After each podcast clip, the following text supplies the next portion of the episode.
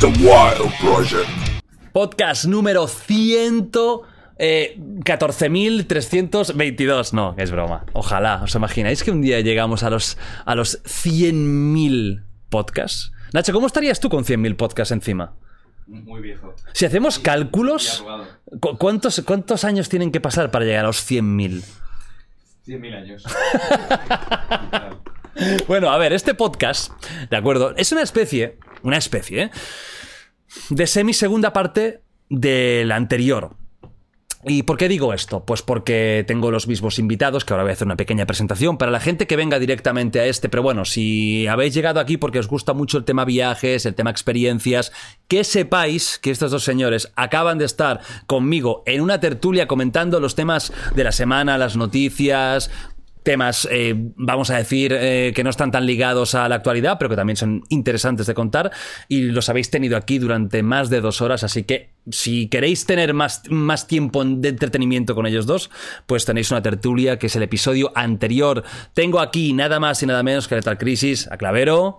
Dos personas que si no los conocéis, mm, son para mí los reyes de YouTube en español en cuanto a viajes, en cuanto a documentales.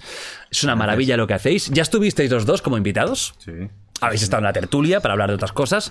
eh, y para mí, ya os digo, es un placer. Si no habéis visto sus canales, tenéis que ir porque a nivel de lo que es conocer otras culturas, tribus, experiencias, diferentes sitios, eh, es una auténtica maravilla. Clavero, ¿qué tal? ¿Bien? Todo bien, todo bien. todo Eh, llevamos ya 24 horas. Llevamos un buen rato, pero estamos activísimos para seguir con esta charla. Además, esta, es- Muchas esta es la buena. Esta es la que está ¿Tú buena. bien o no? Esta es la rica. Muy bien, pero lo que digo, este es el, el turno de que me explaye yo. ¿Vas a contar cosas buenas o qué de viajes? Interesante, muy interesante va a ser. De sectas y cosas así. De todo.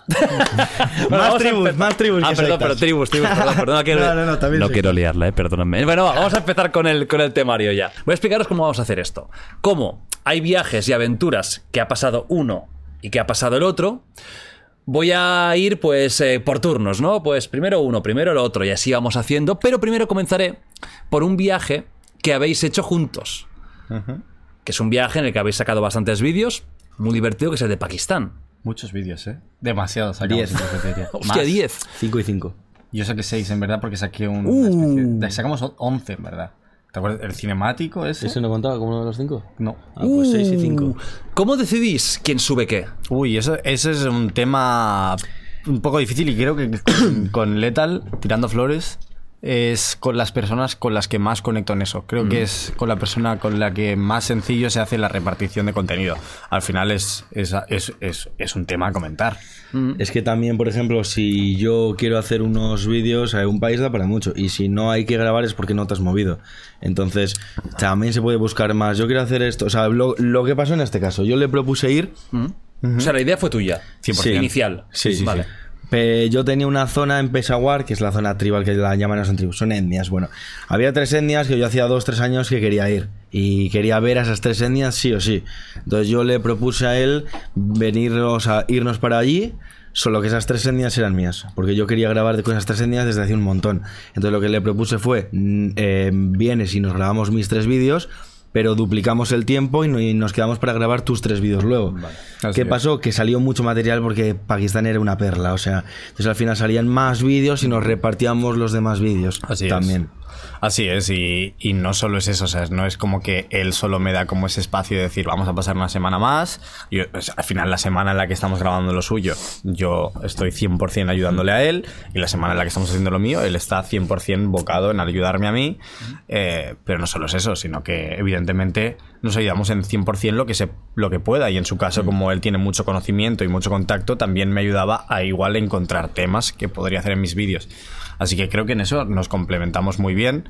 Yo en una parte mucho más técnica le puedo ayudar y hacer que sus vídeos vistan muchísimo mejor y él en una parte mucho más teórica y logística puedo hacer que mis, mis vídeos vistan mucho mejor. Por eso creo que nuestra dupla siempre ha funcionado tan bien. Sí, sí, sí. Además hemos elegido destinos, nos estrenamos en Amazonas, hemos pasado por Bangladesh e India y el siguiente fue Pakistán. Siempre que nos hemos juntado en un país ha sido destinos potentes y con objetivos fuertes. Sí, creo que ahora ya hace tiempo que no, no viajamos juntos por razones que van exteriores a nuestra relación, eh, pero creo que siempre que estamos juntos es, es para hacer una bomba. Y eh, Ya una bomba el- de contenido, obviamente. Mira que no tiene que ser fácil, porque no tiene que ser fácil, viajar a países así, juntos, pasar todas las horas casi juntos, aventuras, experiencias y además si le sumas el tema audiovisual. Es que nos encanta el estar grabando así. O sea, Es- es un que- disfrute. Es que se disfruta mucho. O sea, nosotros lo disfrutamos mucho. Y con las otras personas que viajo, co- pues con Luis, con otra gente con la que. eh, o, sea, me- o sea, cuando he ido con gente, siempre es gente que disfruta mucho el estar filmando. Entonces, a ver, sí que se disfruta. Creo que al menos para, para mí cuando voy contigo de viaje es como un mood totalmente diferente y creo que, que es como que de repente es eso, no es lo mismo un vídeo de Clavero solo, un vídeo para mí de Lethal solo que un vídeo de Clavero y Lethal es como realmente otra cosa, la gente lo ama, creo que hay que dosificarlo poco a poco y por eso muchas veces... Hace pues, mucho que no. Va a haber, va a haber en, en breves algún. Por ahora no es- o alguna sea- cosita juntos. No está apalabrado, Vale. pero creo que toca. Pero es como el año, o sea, en el anterior podcast él comentaba que él hasta un año con un, un proyecto aparte a YouTube incluso. Entonces, por eso no- yo he seguido centrado en los viajes. Así es. Tú no has parado. Los otros proyectos que he sacado, como una plataforma de viajes ahora, es todo relacionado con los viajes. Claro. Entonces él se aparta un poco de los viajes eh, momentáneamente para un proyecto aparte. Cuando vuelva, pues. Tú viajas mucho menos que él. Sí, sí, sí, aparte creo que necesitaba un respiro simplemente. Pues tú ya me lo dijiste en su momento en el podcast que tú no te veías vi- viviendo viajando. Eh, no, que estoy- no es vida para ti. Estoy de acuerdo. estoy y de tú sí que podrías perfectamente durante muchos años, ¿verdad? Casi que tu vida sea el viaje. Hombre, ahora también estoy con una persona, o sea, respecto a mi pareja que también viaja mucho y, nos, y puede viajar conmigo. Puede venir contigo, ¿no? Entonces, Así eso no es- sería complicado. Eso es, por ejemplo, toda la estabilidad que era imposible que tuviera antes. Bueno, también es imposible ahora, excepto porque la persona también puede viajar conmigo. No, pero eso es básico. Ah, Tú tienes una pareja, estás enamorado y la dejas sola la- el 80% del año y dices, hostia, Claro, no, pero ¿cómo yo se sí he, aguanta estado, eso? sí he empezado con chicas y que todo se termine. Porque si yo vuelvo a España para tres semanas y conozco una chica, no pues se acaba en tres semanas. Digo, bueno, adiós. Aunque me joda, yo obviamente tengo que seguir con mis viajes. Claro. Entonces cambió cuando encontré una persona que también puede viajar. Entonces, pues Pues empecemos con los viajes. Vamos a empezar por Pakistán. Ya que hemos hablado de ello, ¿no? De vuestro viaje juntos a Pakistán. Ya hablamos alguna cosita. Entonces, no, para no repetir, también hablamos con, de Pakistán con, con Gervasio Sánchez, que es un podcast que yo le tengo adoración absoluta. Muy interesante. Un, un- un genio, un crack total. Y quiero eh, destacar dos temas. Vamos a hacer esto, ¿no? Lo que voy a hacer va a ser, pues en este caso, su conjunto, pero luego os voy a ir sacando temas de vídeos vuestros para que me expliquéis y para que nos expliquéis, pues qué pasó entre bambalinas, mm, cosas que no salen, lo que tú didices, ¿no? Que hay mucha cosa que no sale en los vídeos Claro. que a lo mejor incluso es más interesante. Exacto. Pakistán, el origen de los gitanos. ¿Vale? Kanabadosh. Batosh, sí. Los gitanos, ¿qué pasa con los gitanos? ¿No? Eh, ¿es, es ahí de donde surgen realmente? Porque hay mucha gente que cree que es en Rumanía, el origen de los gitanos. es falso que es en Rumanía, eso Vale. es falso. Los Cárpatos y todo eso no es Sí, verdad. los historiadores hablan del Punjab, que es una mm, como India del noroeste y Pakistán. claro, o sea, es de India, ¿por qué? Porque antes Pakistán formaba parte de la India. Entonces, hoy cuando de- de- de- decimos que es Pakistán, antes eso era India. Entonces, por eso hay que hay gente que me dice, no es Pakistán, ¿qué es India? Bueno, es que Pakistán era India, es de esa zona. Entonces, eh, también se habla de las 12 tribus perdidas de Israel, o las, no sé, hay Egipto, bueno, Egipto. los historiadores... Egyptian, Gypsy. Egiptano. claro, egiptano, muy- egiptanos, gitanos, o sea, bien.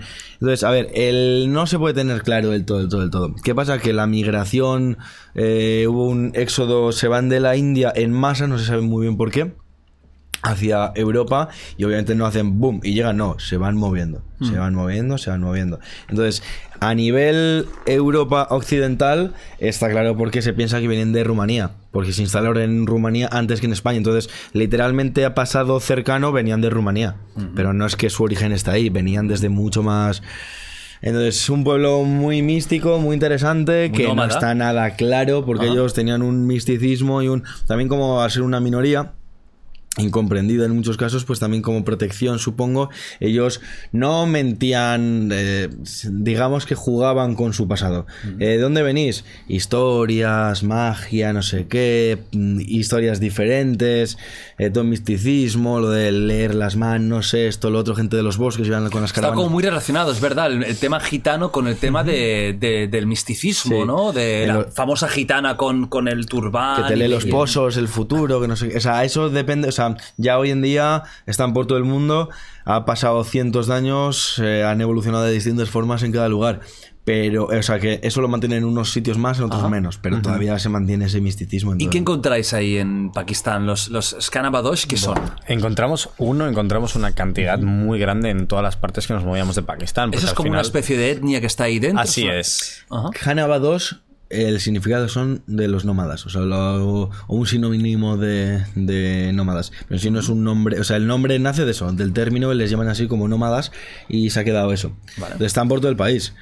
eh, porque no se mueven en masa juntos, sino en familias. Entonces hay familias en el norte, en el sur, Claro. en donde pilles. en todas las carreteras hay encontrarlos campamentos. en Islamabad, como encontrarlos como en Peshawar, como encontrarlos en Tar, el desierto. ¿Y, y qué, difer- qué les diferencia de- del, habitan- del habitante típico de, de Pakistán? ¿Es- ¿Ellos son, se nota que son diferentes? A Sí, ver, sí. hay, hay una diferencia de cultura y una diferencia también de casta, ¿no? O sea, me refiero al final... los bailes, la vestimenta, todo cambia.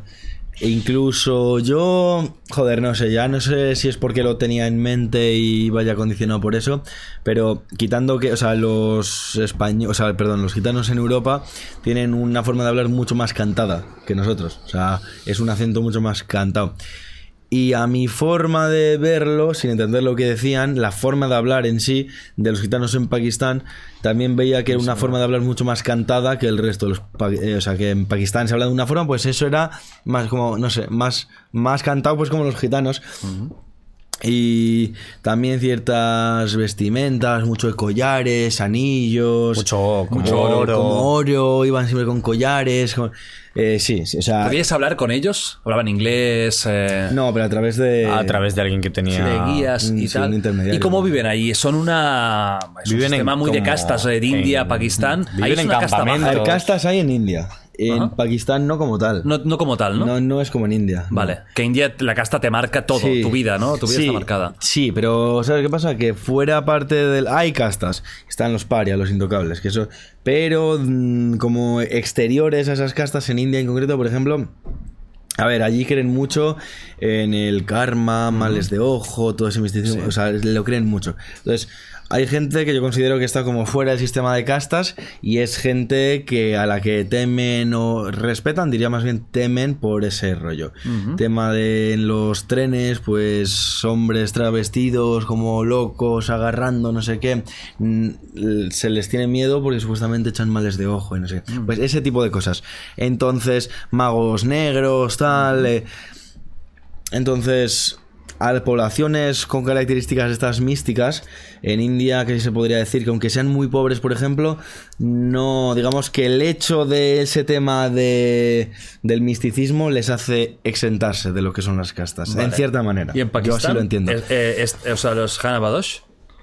Eh, Pakistán, en Pakistán es es, es gente pobre. muy pobre. Digamos Muy que es de, ba- de bajo nivel, ¿no? Que podría De lo más bajo. De lo más bajo. Podríamos decir, sí. Y en todas partes del país. Los final. más interesantes fueron los que grabó Clavero para su vídeo, eh, cuando aún no habíamos decidido eh, que íbamos a hacer, en este El caso para mi canal, un sí. vídeo de Hanaba 2, no lo habíamos decidido.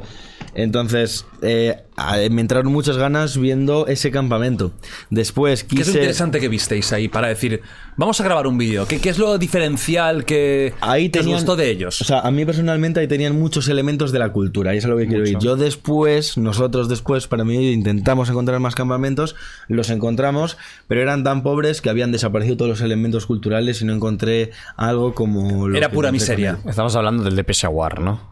Sí, sí, sí. Exacto. El de Vale, bailaban, cantaban, iban con, Sí. con trajes más colgantes y con collares, tal. Era muy vistoso. Sí, no, aparte vistoso. también, no sé, la gente en, en Pakistán en general es gente que te recibe muy bien, pero creo que, el, que los gitanos fueron aún más, fueron un paso por delante. Era gente extremadamente pobre en comparación a lo que ya habíamos visto, pero es que encima lo poco que podían tener te lo ofrecían. Es decir, me acuerdo que nos recibieron como con unas especies de refrescos cuando probablemente ni ellos podían permitirse esos refrescos, refresco. únicamente para que nos quedáramos ahí y viéramos todo eso. Hostia. No sé, fue una... Niños muy alocados, se diferenciaban Mucho. mucho porque era llegar y los niños eran locos, o sea, no podías grabar. Los niños hacían? era desbocado. encima. Desbocado. Eran Se niños se tuvieron encima para er- jugar y- Niños sin normas. Entonces tú grabas con la cámara, se colgaban del brazo, luego No. gritando ¡Ah! Claro, luego veías como de repente tú lo apartabas, tú mirabas hacia un lado y se estaban pegando entre tres niños y de Se repente era pegaban como... todo el rato entre ellos. Se pegaban de pegarse. Sí. No, había una, no había una educación clara ahí. Sí, pero sin pasar de cierto. Tampoco iban los padres para pararlos, se pegan, pues, a- pues ahora paran. Ahí digo, no hay una Pero educación. siempre era jugar a lo bruto. O sea, esa serie. esto- tú llegabas al campamento de gitanos y sabías que era un campamento de gitanos. Vale. Porque no porque los gitanos de aquí en España, yo hablo de los de allí. Allí se caracterizan claro, súper claro, diferentes, claro. sí. no son, ahora no tiene nada que ver. Y algunos gitanos, bueno, a los eh, muchos gitanos les gustó muchísimo el vídeo. Bueno, nadie me ha hablado diciéndome que no le gusta el vídeo. Me han Hablas de hablado- gitanos ya españoles, Sí, ¿eh? sí, Desde sí, aquí. sí, sí. Me han hablado diciendo que igual, o sea, que no es cierto, o sea, que no están de acuerdo con algo que yo digo. Claro, lo que yo digo me baso en historiadores. Claro, los gitanos nunca han pasado el papel, su historia es del boca a boca.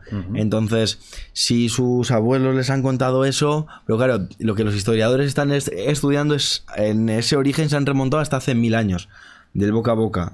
Una historia en mil años se puede revolver, Imagínate- variar, se puede claro, el juego del teléfono, pero... Claro, lo, que, lo, lo que sepan hoy en día del boca a boca, yo no es por juzgar, pero yo. No, no, no es- no es tan fiable Si tengo que elegir, me, claro, tener me elijo escritos. fiarme del que, lo, de que está estudiando ese origen, porque. Es evidente.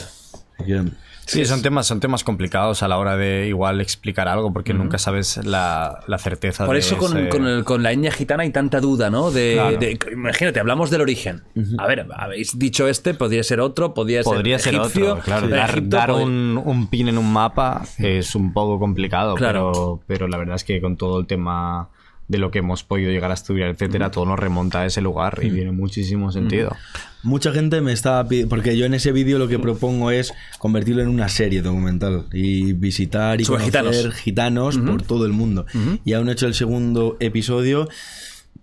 Porque, por lo mismo, porque he estado en otros lugares. O sea, Ya. porque es que no encuentro el sitio. ¿Sabes No cuál será el segundo? cuál era el segundo, lo sé, era muy interesante. ¿Se puede No, decir? pero el de los rubios. Estamos hablando de Irlanda. No, a ver, es que en Irlanda ocurre que hay gente nómada con una vida, pues a lo Peaky Blinders. Peaky Blinders, básicamente. Es Pero hoy en día. Sí, Sí. es una locura. O sea, ¿Ah, porque sí? mucho de boxeo, ilegal, Ahí caballos, ahí- no sé ahí hay muchísimo Pero viven en caravanas, las mujeres Uh. con trajes es, extravagantes, maquillajes locos, temas ilegales.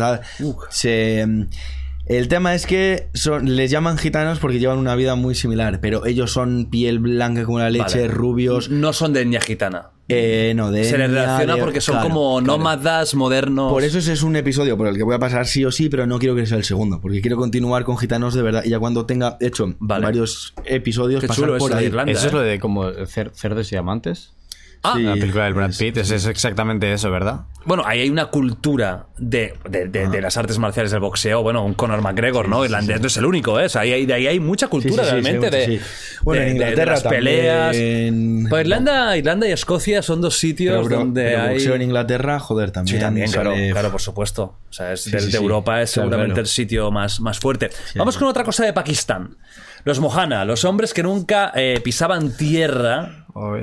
Es muy espectacular todo, ¿no? Fue muy loco. Co- contadlo para la gente que no, que no lo ha podido ver. ¿Qué es esto? ¿Por qué tituláis algo como Los hombres que nunca pisaban tierra? Creo que es una, es una pena no haberlo podido ver como Sí. realmente eran antaño. Solo pongo en tesitura que este es otro de los vídeos que no estaban pensados y que surgieron allí. Venga.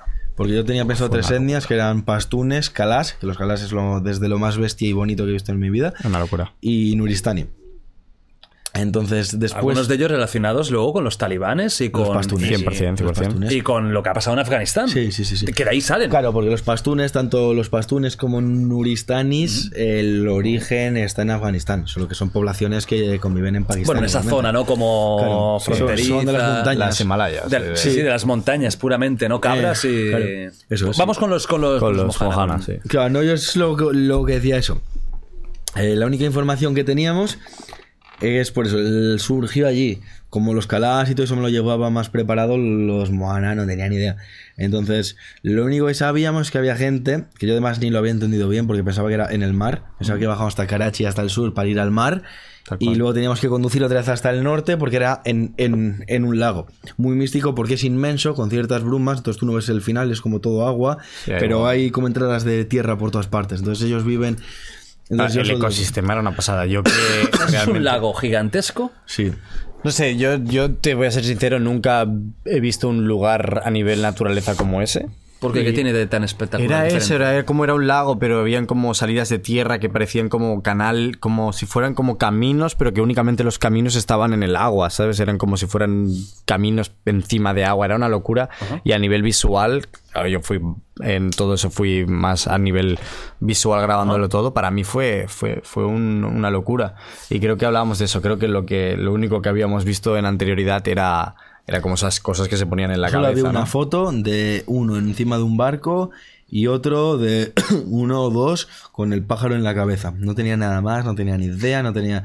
Sabía un poco por dónde iban los tiros, de que eso era una técnica de caza y ya está. Ellos viven solo en ese lago. Sí. Toda su vida es ahí. Y- ahora. Ahora. No, Antes, también- vivían en el mar. No, no, en ese lago, pero en el interior, en el lago. Bueno, dijeron que se habían, sí puede ser que se habían movido. No, no me atrevo a decir que vivan solo en ese lago.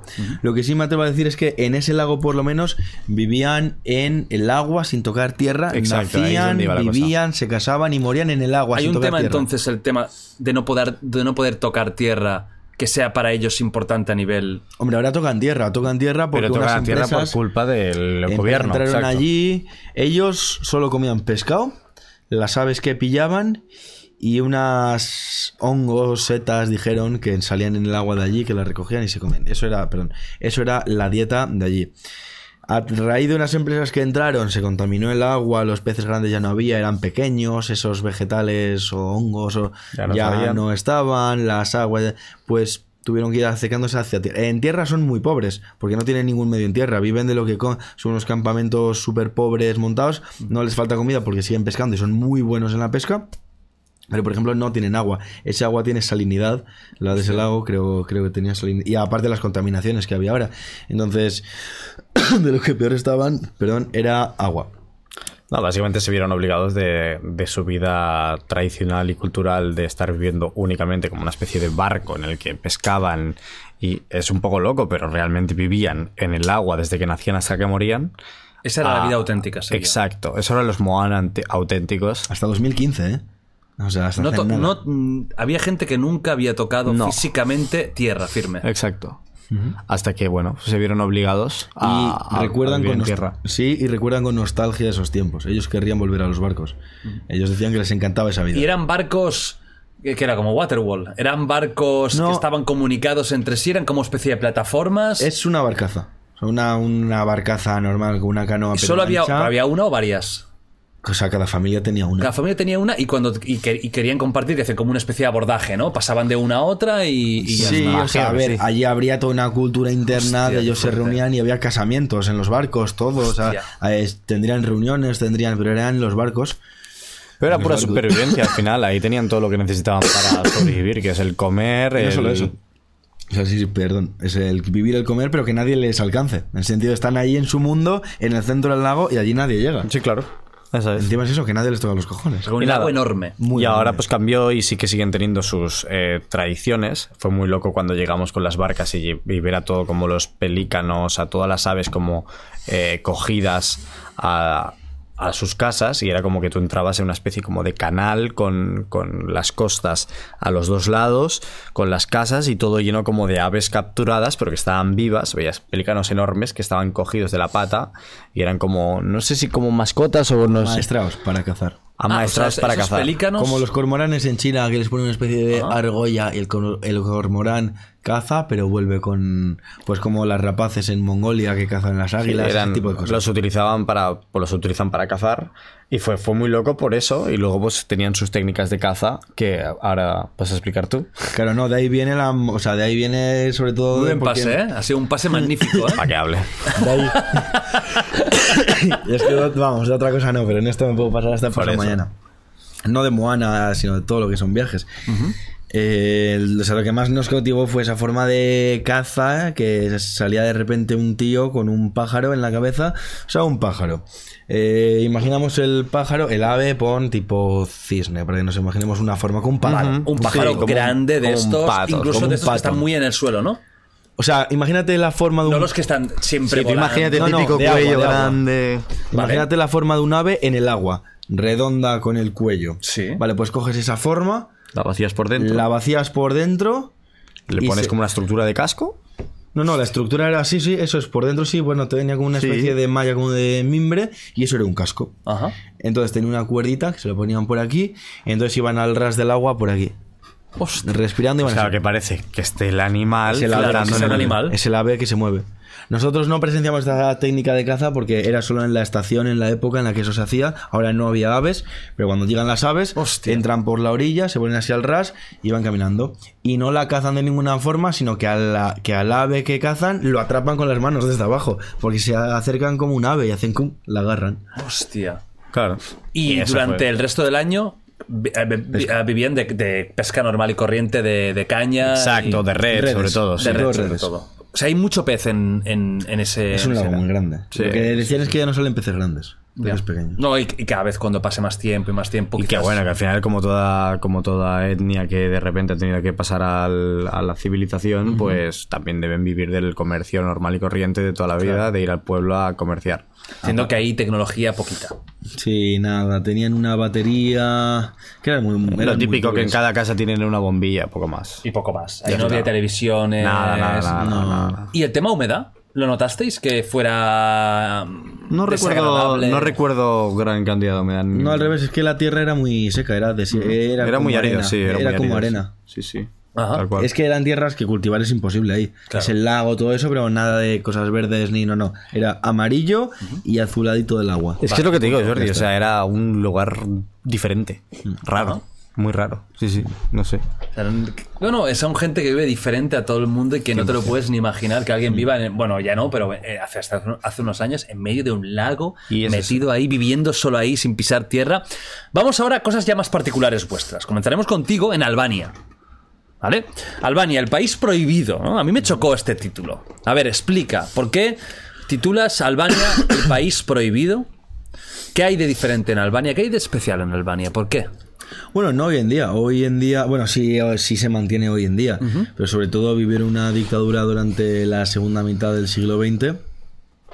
Muy particular, unas características muy particulares, con la Segurimi, con una policía del gobierno, eh, eran, se calcula que hasta un habitante que de cada cuatro eran confidentes de la Segurimi, el gobierno esta dictadura te, digamos que te puntuaba según eh, tu, tu cercanía con el gobierno, según todo lo que colaborabas, todo eso te puntuaba. Una distopía total, ¿eh? Si tú eras, si tú ibas en contra de este gobierno, tu familia lo pagaba.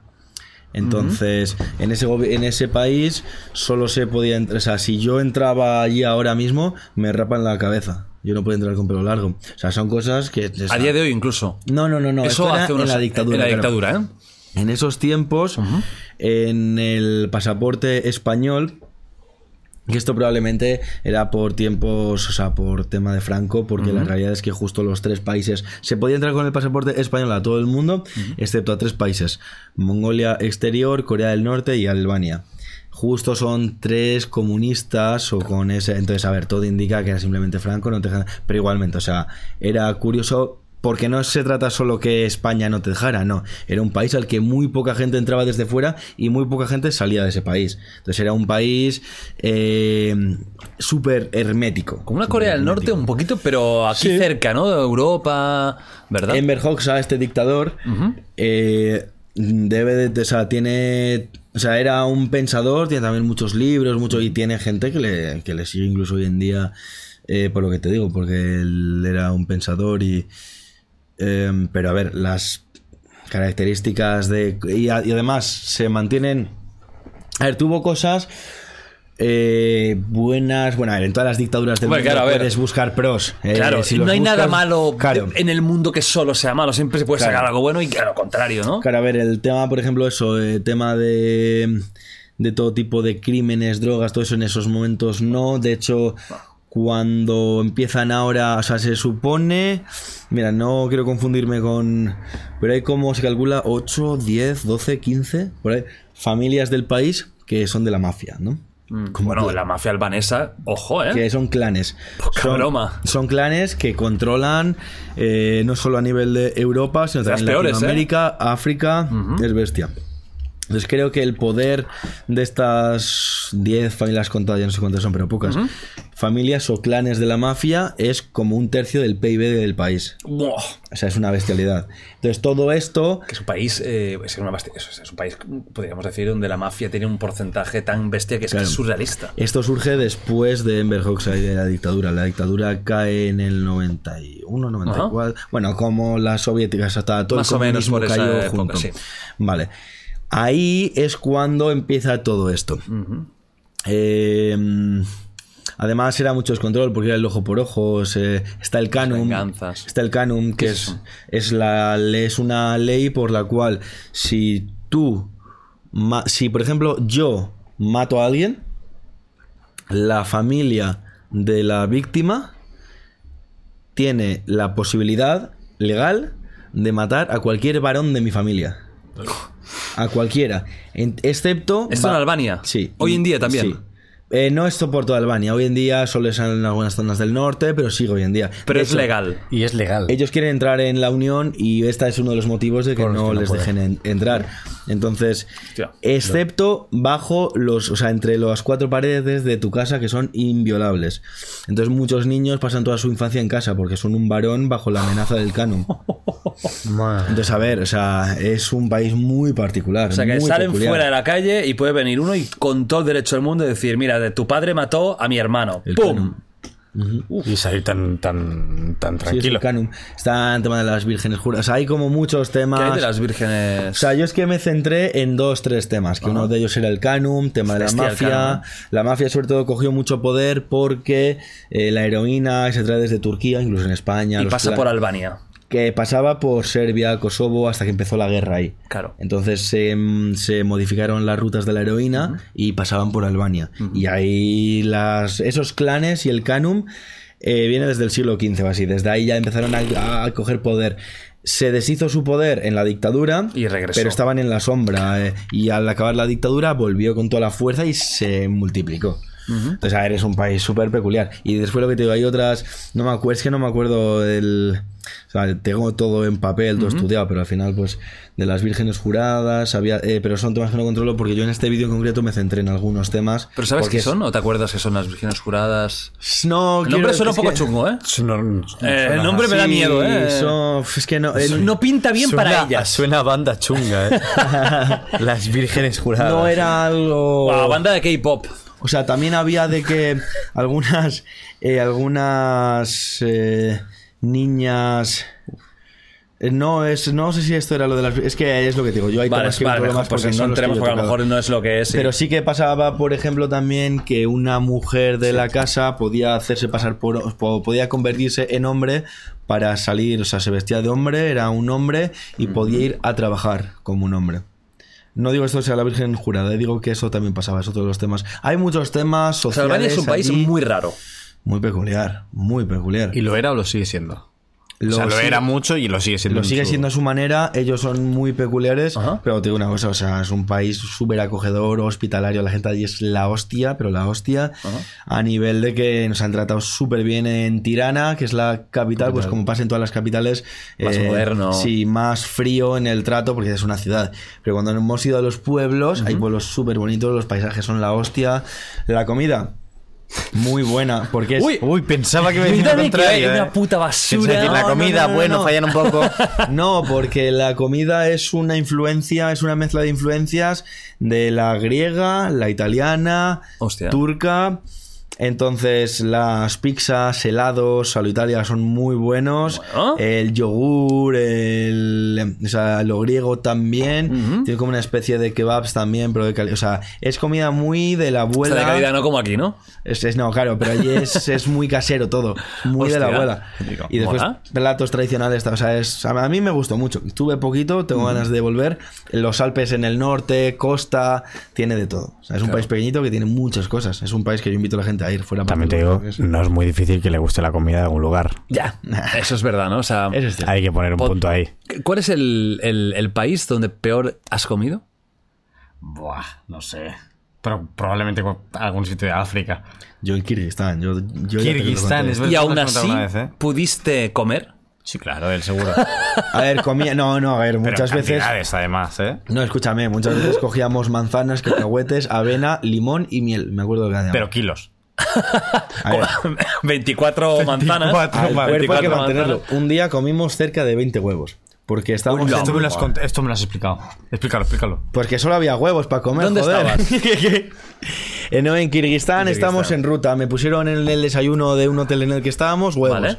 Salimos en ruta. Allí el tema es que nadie come fuera de casa, muy poca gente. O eso tiene pinta. Tú estás en carretera, es muy difícil. Solo hay pasteles de carne grasiento, nada de nada.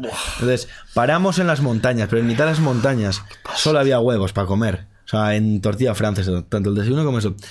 Eh, para la comida no sé cómo fue, O huevos. sea, que teníais una sartén y un hornillo pequeñito. No, y no, no, ahí- no, que solo había paramos en un bar en Ah. el que no es, no es un bar para comer. Nos Vale. hacían el favor de hacernos unos huevos por hacernos algo, como entre pan y pan. Y llegamos a la cena y a ver, eh, el tema es que la comunicación ayer era difícil. No teníamos ni idea de qué era qué. Por aquel entonces no estábamos comiendo carne y menos ella era súper grasienta, súper... Y solo entendimos un plato que era huevos. Y traían una sartén, o sea, un plato para cada uno que era cinco huevos fritos, pero puestos juntos. O sea, me refiero, una masa blanca así con cinco yemas. Entonces, claro, ya partimos de que la cena eran cinco huevos para cada uno. Entonces, a nada que sumes de dos del desayuno, tres del almuerzo, cinco de la cena, te pones en los 20 Eso huevos. para ligado es buenísimo. Sí, sí. No, o sea- increíble. No, pero que mira que, que no es tan malo como sea, que, que dicen el huevo está muy, muy crucificado, pero claro, claro, de- debes estar de los huevos o debías estar de los huevos hasta, hasta los cojones, hasta, Hasta los huevos, ¿no? sí, sí. O sea, nunca mejor dicho. Bueno, vamos contigo ahora. Dímelo. A ver, vídeo que me encantó. Camioneros. Además que yo creo que cuando viniste fue lo último casi que Justo me hablábamos. dijiste que tenía por hacer y te dije... Tengo problemitas con un camionero, pero creo que voy a ir a grabar este. me vídeo". sorprendió. Porque la verdad es que nunca hubiera dicho que me interesaría el tema de los camioneros, pero sinceramente. ¿eh? Porque es algo que ves tan cerca, todos con, la- con el coche, vemos cuatro- 14.000 camioneros y no pensamos más allá, ¿no? Un vídeo maravilloso para la gente que no lo ha visto. Todo esto lo hacemos al final para gente, una de dos, o que lo ha visto y quiere como rememorar o quiere saber cosas extras, y para gente que no. Tú hiciste un vídeo de la vida de un camionero. Tal cual. ¿Y cómo fue eso? eh? ¿Cómo es la vida de un camionero? Cuenta un poquito. Pasa es que yo tenía unas expectativas y fueron diferentes a la realidad que yo vi. Eh, es lo que tú decías. Al final, eh, la idea parte de, de, de ver en la carretera continuamente un oficio. Que, que es, o sea, tú, tú lo dices, o sea, tú vas en el coche y lo primero que haces es quejarte del camión este porque te da miedo Exacto. y te apartas de él y de esto, pero claro, tú no paras de ver camioneros y camioneros y camioneros y camioneros. Al final, el mundo, en el primer mundo, en, el- en to- en todas partes, en el tercer mundo también, se mueve por el Y con la transporte. compra online. Es que por todo, por, por- es que ya no es la compra online, es que si en una fábrica se hace algo, el material se tiene que llevar de un lado a otro, al final todo se mueve por eso. Y creo que es un oficio que teníamos abandonado a la hora de conocer realmente de qué va ese oficio. Y me puse a investigar un poquito y a través de contactos acabé consiguiendo el contacto de, de este camionero y decidí hacer el vídeo. Y, y yo quería embarcarme, no quería hacer una entrevista a un camionero, sino quería embarcarme aunque fuera una pequeña ruta. Al principio iba a hacer una ruta un pelín más larga, pero por, por situaciones también de COVID, etcétera, pues pude hacer lo que pude hacer, que fue una ruta a Francia de un día y pico, unas treinta y pico horas. Y bien, eh, así fue. Me fui a su casa, conocí a Rafa, este camionero, eh, me enseñó su vida personal y de ahí fuimos a por el camión, que era suyo. Quiero entrar un poco también en esos temas porque es muy diferente el camionero autónomo que el chofer, que se le llama. Y fuimos en busca pues de esa mercancía con, la empresa que tiene apalabrada el negocio. Claro, aquí se presentan muchos problemas, ¿no? Eh, cada camionero tiene su disco. Que a mí eso es algo que creo que eh, yo no tenía presente. No sé si todo el mundo conoce lo que es el disco. Nos- eh, todo el mundo pen- pensamos que bueno, pues el camionero pues conducirá lo que pueda conducir o lo que su buena fuerza le dé, pero hay unas leyes en las que te permiten conducir unas horas y tienes que descansar unas horas eh, al día y semanales. Es decir, tú puedes conducir ciertas horas al día, tienes que descansar unas ciertas horas también en- en- entre estas horas que conduces, pero no solo eso, sino que hay a veces días que puedes conducir más o conducir menos según las horas que hayas conducido en el anterior. Esto no es como Twitch, ¿eh? que puedes hacer extensibles y Exacto. 144 Aquí estás obligado seguidas. de una forma que entiendo, Ajá. a poder conducir unas horas o no. Obviamente no vamos a permitir conducir a unos camioneros durante 20 horas porque si no las empresas harían que lo hicieran y que a las 10 horas conduciendo en carretera se te estrella ese camión. Normal. claro. Ah, ah, yo creo que va un poco por ahí la cosa. No, claro, por supuesto. El problema es que se ven condicionados a unas leyes muy estrictas de ese disco y que si no llegas a ese lugar en cierto... Es como que se, se ponen muchas cosas en el esquema de, vale, tienes un disco que te, te permite conducir estas horas, pero necesitas llevar este material a esta hora aquí. Si hay algún problema entre medio, estás jodido. Por una o por otra. Y luego está que este cliente eh, te la líe por esto, te la líe por lo otro. La cosa es que está muy mal regularizado. Mucho. Y no vas a encontrar un camionero que no te diga que ese trabajo es una putada como una casa. Hostia. No vas a encontrar un camionero que te diga es normal que no haya nuevos camioneros. Si te fijas, pocos camioneros jóvenes ves. Porque el oficio de camionero es algo que viene de en familia, en la gran parte. Nadie decide, o muy poca gente, cuando digo muy poca gente, es muy poca gente, decide coger y decir, uy, me atrae esto de ser camionero, vamos a cobrar 1.500 euros, a- 1.500 euros al mes para trabajar 8 días a la semana, por decirlo de una manera. Entonces es un oficio que se viene de hijos a, o sea, de padres a hijos. Eh, y a eso es a lo que yo me afronté. Me fui con él. Obviamente, eh, no me comparo en sufrir lo que sufren ellos, pero lo viví en mi propia carne. En cómo es todos esos líos, cómo es cuadrar esos tiempos, a la vez que estar, obviamente, en carretera conduciendo tantas horas. Mucha gente puede pensar, oye, mira, qué trabajo, tío, estás solo, estás a tu rollo con tu radio, tal, y vas conduciendo. Nada, él me lo decía. él- yo no he podido ver a mis hijos crecer, no los he podido ver crecer. Apenas puedo pasar tiempo con mi mujer.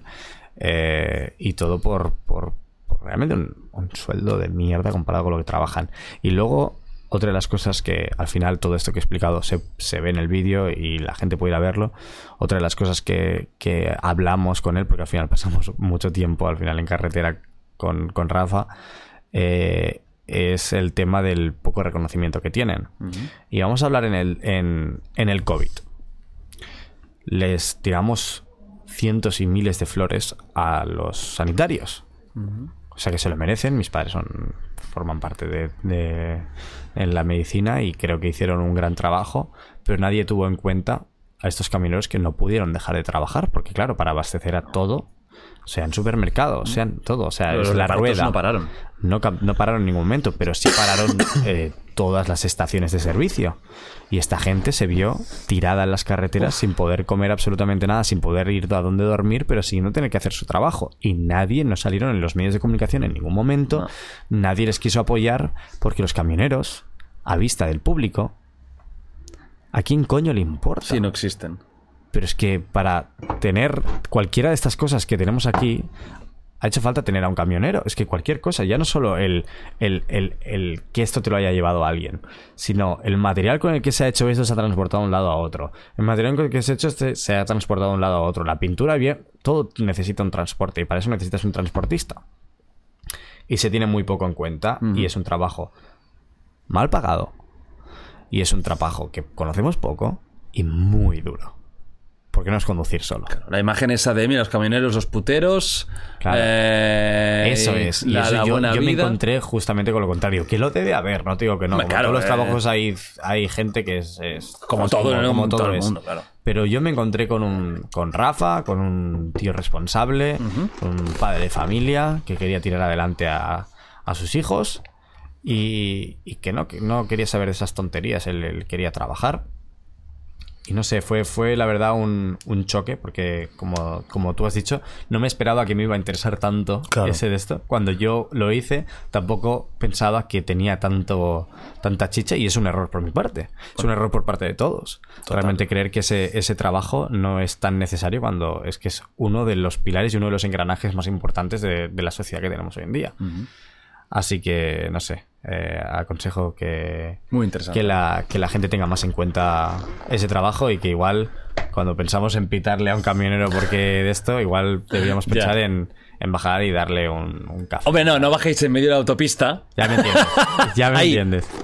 Pero es eso. ¡Hola! Los tenemos incluso demonizados a veces, ¿no? Sí. Y Creo que, Sí, creo sí, que no sí. es justo para nada. Yo creo que los tenemos como un elemento casposo, incluso, ¿eh? ¿Verdad que sí? Que, es, que suena como camionero, como casposo. Sí, está el cliché Incluso ese de que tú lo putero, dices a alguien que conducir pareces un borracho, no sé camionero. qué, y no- Claro, y como eres putero, casposo, Y voz de facha, ¿no? camionero, vaya voz de camionero. de- Exacto. cuando Y, hablas dentro de todo esto hay muchos como, como de esto. Es como, vale, no es lo mismo tener tu camión, que, que entonces eres como un autónomo. Que formar parte de una, camión, de una flotilla de... que, que- que ser un chofer. Pues sí, claro, tú tienes tu camión, vale, para conseguir tu camión has tenido que pagar una pasta, porque un camión vale entre unos 150.000 euros.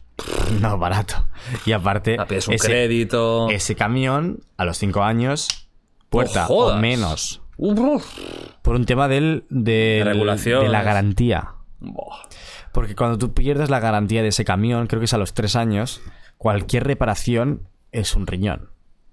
Entonces lo que hacen es, a la que se acaba la garantía, lo deben vender. No sé si lo venden a otros países donde sí que les da igual la regulación de este tipo de cosas, o etcétera, o donde lo venden para comprar otro. Entonces es como una inversión constante. Qué bestia. Entonces, claro, quien es autónomo, vale, lo puede conducir él, pero a veces eh, tienen más de uno y entonces ponen un chofer. Ese chofer trabaja lo mismo que un camionero normal que tiene su propio camión, pero está cobrando un fijo, que igual son, creo que el alrededor, por lo que yo leí por internet, la media son 1.500 euros. Es, te puedo asegurar que es una mierda. Claro. Porque esos 1.500 euros que te dan para pagar Sí, la sí. vida que estás dentro del camión. Ajá. ¿Sabes? Pues claro, un cliente te puede pagar 400 euros por transportar algo, pero no te cubre ni viajes, ni gasolina, ni comida, ni nada. Entonces, dentro de todo eso, Qué bestia. es una locura. Sí, sí, no, la verdad es que es un trabajo que cada vez es más, más solicitado porque al final, quieras o no, con el, con, con el, el comercio online, nadie quiere hacer. nadie va con... Bueno, nadie. Mucha gente va, pero cada vez menos y cada vez la gente compra más en Amazon y en sitios así y lo quiere en un día rápidamente y eso es presión y, y eso es mucho trabajo para gente así. Vamos contigo ahora. España. Tú has ido por todos lados. Pero España, tío, hiciste uno muy interesante, muy interesante en la Cañada Real, que tiene muy mala fama. Que tiene muy mala fama. Y yo te voy a pedir una cosa. Te voy a pedir. La mala fama está justificada. Y luego te voy a decir. Tuviste ciertas críticas un poco por, por blanqueamiento, ¿no? De la violencia o, del- o de la delincuencia. ¿Estás de acuerdo? Pero empecemos con, con la primera.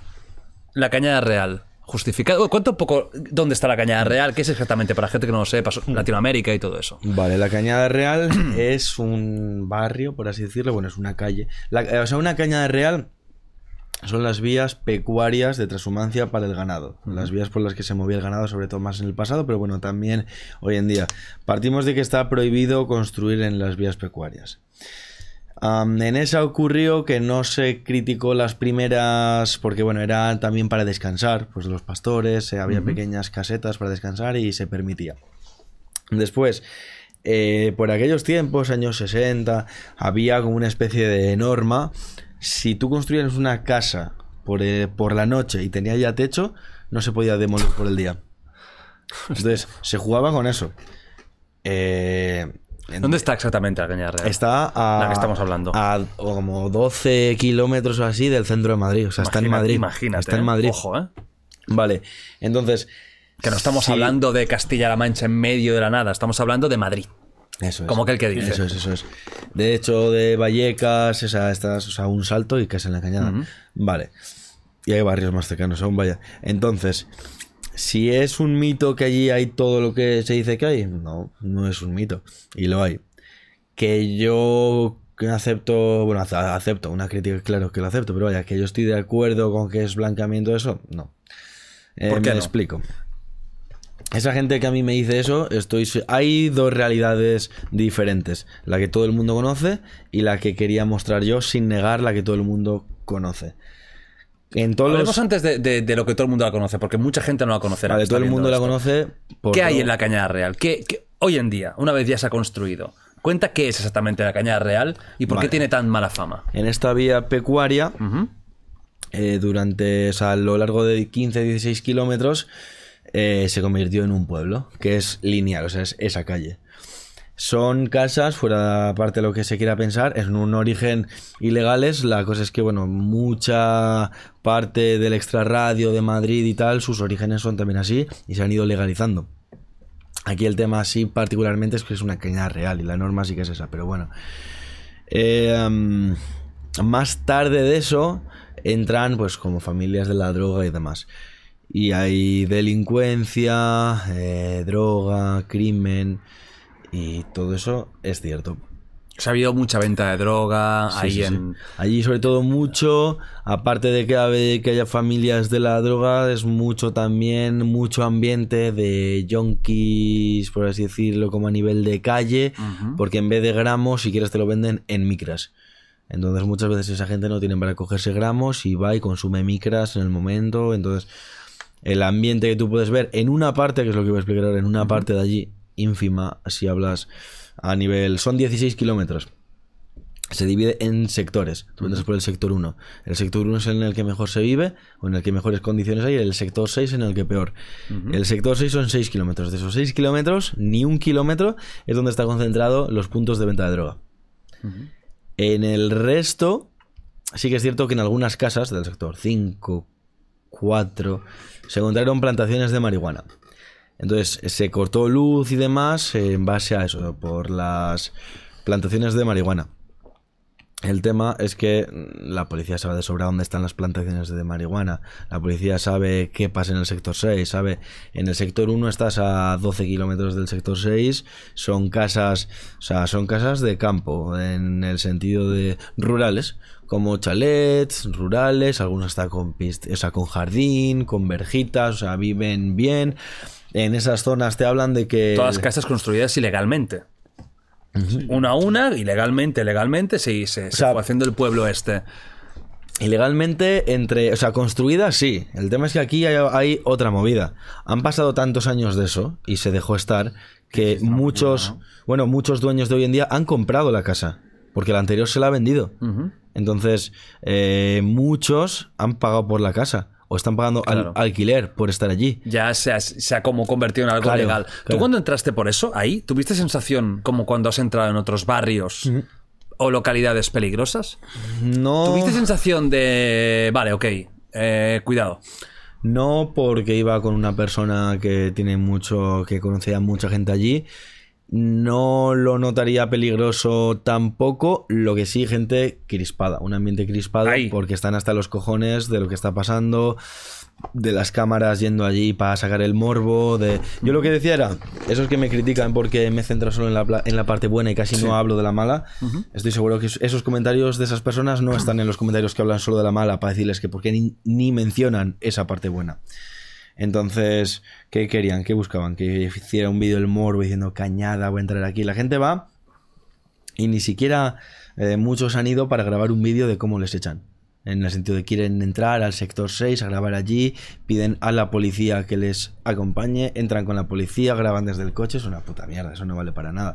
Yo eh, probablemente si voy... A ver, lo único es el sector 6, esa, esa parte del sector 6 donde ahí sí que si la lías, o sea, son, o sea, sí es peligroso esa parte. ¿Qué Si tú- tipo de gente hay ahí? ¿Son de nacionalidad española, gitana, magrebí? O sea, ¿qué tipo de...? Esa parte del sector 6 son gitanos. Gitanos, En muy buena parte. En la Cañada Real hay una mezcla interesante porque hay latinoamericanos, rumanos, portugueses, Hay españoles y latinoamericanos. Hay ecuatorianos, bolivianos. Eh, ¿Hay o sea, conflictos entre ellos? No, o sea, allí se, se apoyan. Lo que sí es que ya hay bastante rechazo respecto a las familias. Por ejemplo, en el sector 4 me dijeron que una familia del sector 6 se intentó mover allí, manteniendo las actividades ilegales, y le mandaron a tomar por Hostia. culo. Le dijeron, te vuelves al 6. O sea, al 4 no vienes a... Porque... Bueno, un poco como si fuera una cárcel casi. ¿no? Total, ¿no? Es que Eh, es me da no- sensación, te lo juro, de mundo cyberpunk. Es que no Tal quieres... Es que incluso el me- nombre, yo me lo sector. Sí. Tú imagínate, yo estoy en el sector 3. mes- a mí, yo, yo estoy ahora mismo en el año 3000, en el mundo moderno y En el suburbio, en básicamente. suburbio, pero totalmente, ¿no? Controlado por las... Con las propias eh, corporaciones familiares. Que aquí, hay- a tío. ver, aquí hay una movida. Que si es mentira que en la cañada hay todo eso, no, es verdad. Que si es justificado esa fama en la cañada en completo, no, porque son, es menos de un kilómetro Vale. de chabolas. En torno a 16 kilómetros de casas de gente trabajadora que sale todos los días para trabajar con el problema y el hándicap de que son de la cañada y tienen que mentir diciendo que no son de la cañada porque el rechazo y la exclusión social es bestial. O sea, estamos hablando de gente, con familias normales que tienen niños que llevan a Madrid al colegio y personas normales, ¿no? Y O corrientes. sea, en eh, los primeros sectores, porque ya los problemas más gordos del sector 6 es que no hay luz, eh, entonces no hay calefacción. En invierno en Filomena, cuando hubo todo el temporal, murió gente, se ingresó por hipotermia, bebés morados. Hoy en día están pidiendo mantas porque los bebés están que... Sí, porque vuelve a venir una ola de frío o está veni- o ya ha no, llegado. incluso ahora, señores mayores, tal, están muy jodidos. Yo conseguí cinco baterías eléctricas. Yo hablé con una marca y dije, mira, yo no quiero, de hecho tampoco quería que se viera como que el o sea, cuando de esto- Patrocinado. ni un patrocinado, ni que Ni iba yo allí yo a hacerme el bueno, eso Ya, es. ya. Entonces, yo lo hice por las familias, yo no era una inversión de más de 10.000 euros. Las baterías con placas solares, con todo, yo no podía pagar eso. Podía hacer que una empresa lo cediera. Para eso tengo que meterlo en el vídeo, no me queda otra, quieren publi. Le, que, que, eh, quedamos en que lo metía en los créditos y lo meto al final del vídeo en los créditos. Eh, diciendo que gracias a esta empresa, Blue Team, por ceder todo esto. Entonces les di cinco baterías. Iban para una mujer mayor con cáncer que ya vive sola, para una familia con niños que, o sea, es que lo necesitan. Claro. Entonces, bueno, pues... Tú mostraste un poco la, la- cara A también, no solo la cara B, ¿no? La cara sucia. Y comienzo el vídeo con mi introducción diciendo que todo eso es verdad, pero que está solo en el sector 6. O sea, no blanqueo Claro. nada. Porque comienzo el vídeo diciendo, ¿y cómo hemos pasado de esto, de las vías pecuarias y esto, a lo que hay hoy en día? Y antes de continuar, pongo como un minuto de recopilación, de equipo de investigación, telediarios, de todo, de todo ese lado. Y digo, vale, todo esto es verdad, pero ¿qué pasa aquí? Claro. O sea, no blanqueo una mierda. Yo creo que está bien. Yo creo que, que, que al final es lo que dice. La gente está harta de que vaya a estos sitios a im- simplemente Solo por el enseñar el, morbo morbo de- la a ver droga, dónde de venden la droga. de la delincuencia, de las peleas, de no sé qué, porque tú hablas de la cañada real y lo que quieres Suena saber fatal, es suena fatal. "Buah, es que es tal. Para mí era muy fácil. Es como la mina en Barcelona hace unos años. Y es decías eso. La mina y era como, oh, merda, joder. Yo creo que justamente es como, oh, pero enséñalo de verdad, lo de verdad ya lo ves. Lo difícil es realmente enseñar la parte No, eh, no, no, es que a mí no me parece así, porque lo de verdad es Es todo. esto, claro. obvio. También es verdad. O sea, que, que- que las dos partes son verdad. A ver, yo en los primeros sectores lo que más acusaba a la gente, esas fam- eh, familias, lo que más su- o sea, lo que más les dolía y más les más jodido era para ellos en el día a día era la exclusión social, lo difícil que es encontrar un trabajo, que su hijo celebre un cumpleaños y que ningún compañero de clase venga, Quiera porque es en la cañada. Eh, que el pa- padre a lo mejor tiene prejuicios. Bueno, y es normal, porque quizás no tiene por qué saber que ahí todo no es tan malo como lo pinta. A lo mejor dice, tú no vas a ir Sí. ahí y si te atracan o Y te... no solo eso, o sea, en la Cañada Real, gente de la Cañada ha ido al centro de Madrid a hacer manifestación pidiendo luz y el rechazo de la población de Madrid, de, de alguna población de Madrid que se les encuentra, me decía Julio, que es la persona con la que yo fui, que no vive allí, pero que tiene o ha trabajado en muchos proyectos sociales allí. Que ha visto cómo han hecho una manifestación súper pacífica, caminando con una pancarta, luz en el sector ya. Y una señora bien vestida, de estas ya esferas de Madrid, pasar con el traje era un semáforo y pasaba por el paso de, de, de ce- cebra, perdón, y se que o sea, iba o sea, digamos que iba por allí, se encontró eso, vio la pancarta, se acercó, escupió al suelo y dijo, "Pff, gentuza.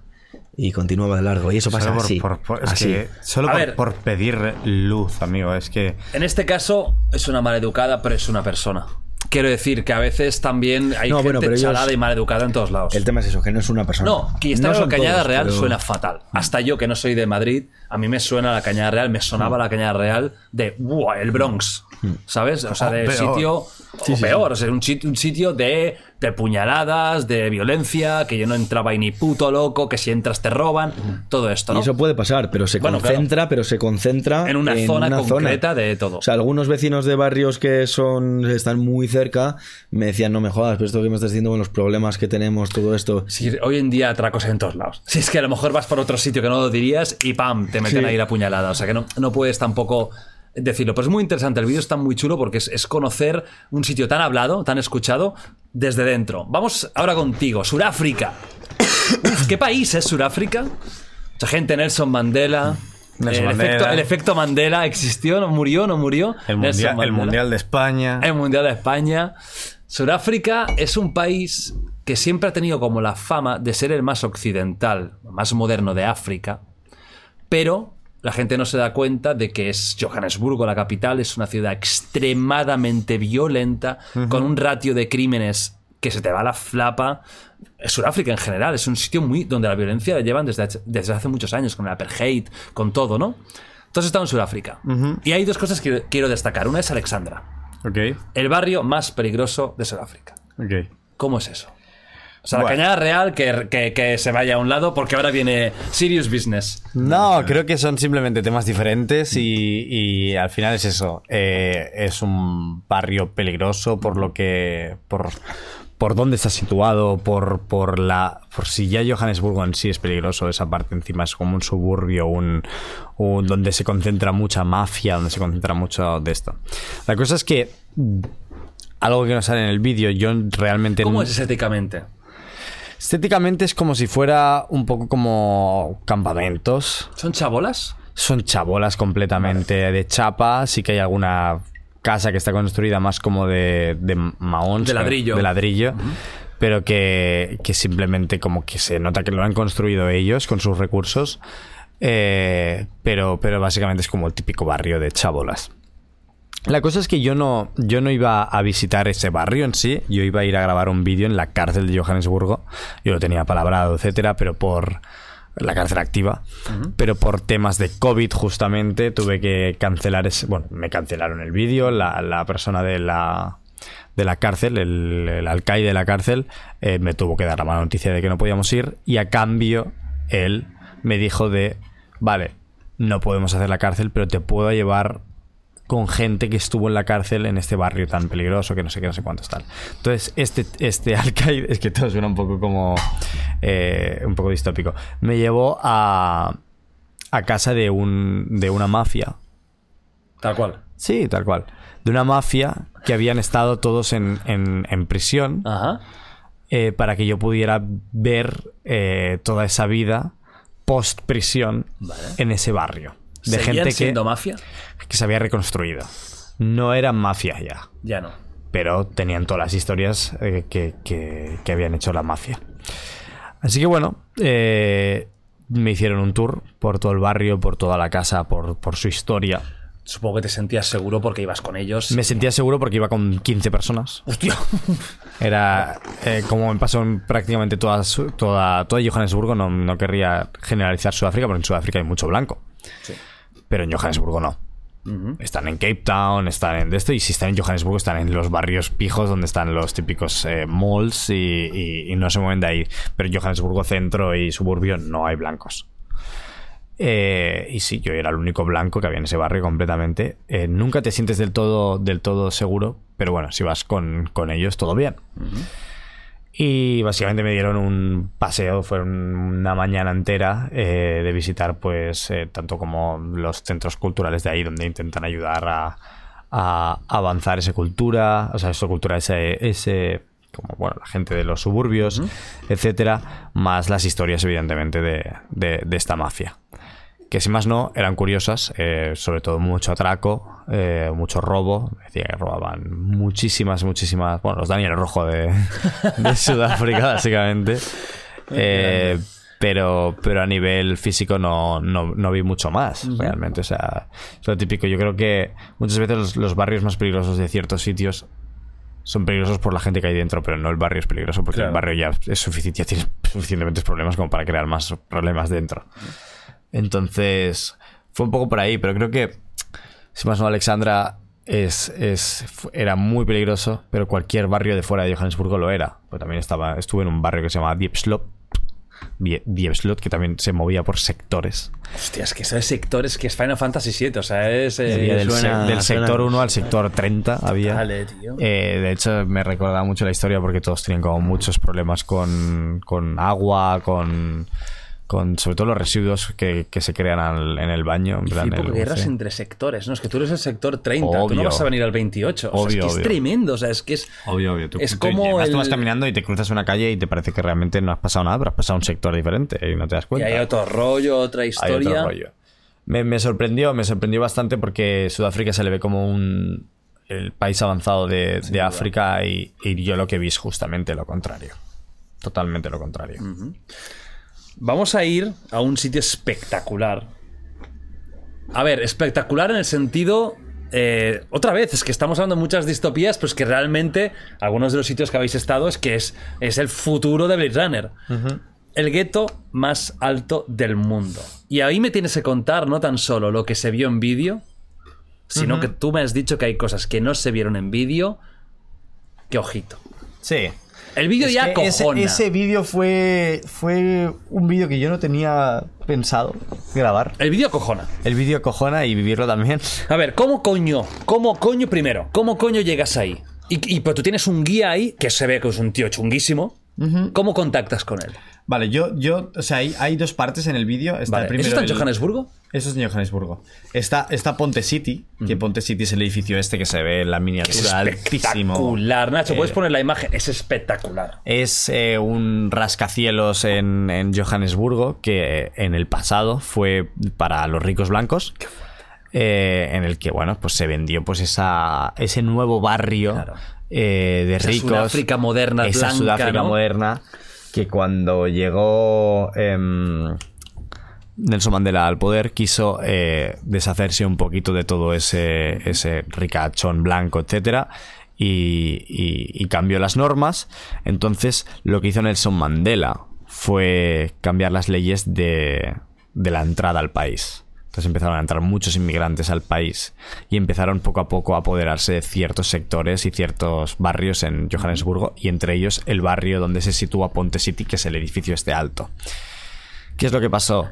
Que poco a poco con el tiempo ese barrio empezó a ser un barrio peligroso y a los blancos no les interesaba vivir ahí. Entonces abandonaron sus apartamentos eh, del, del edificio este, Ponte City.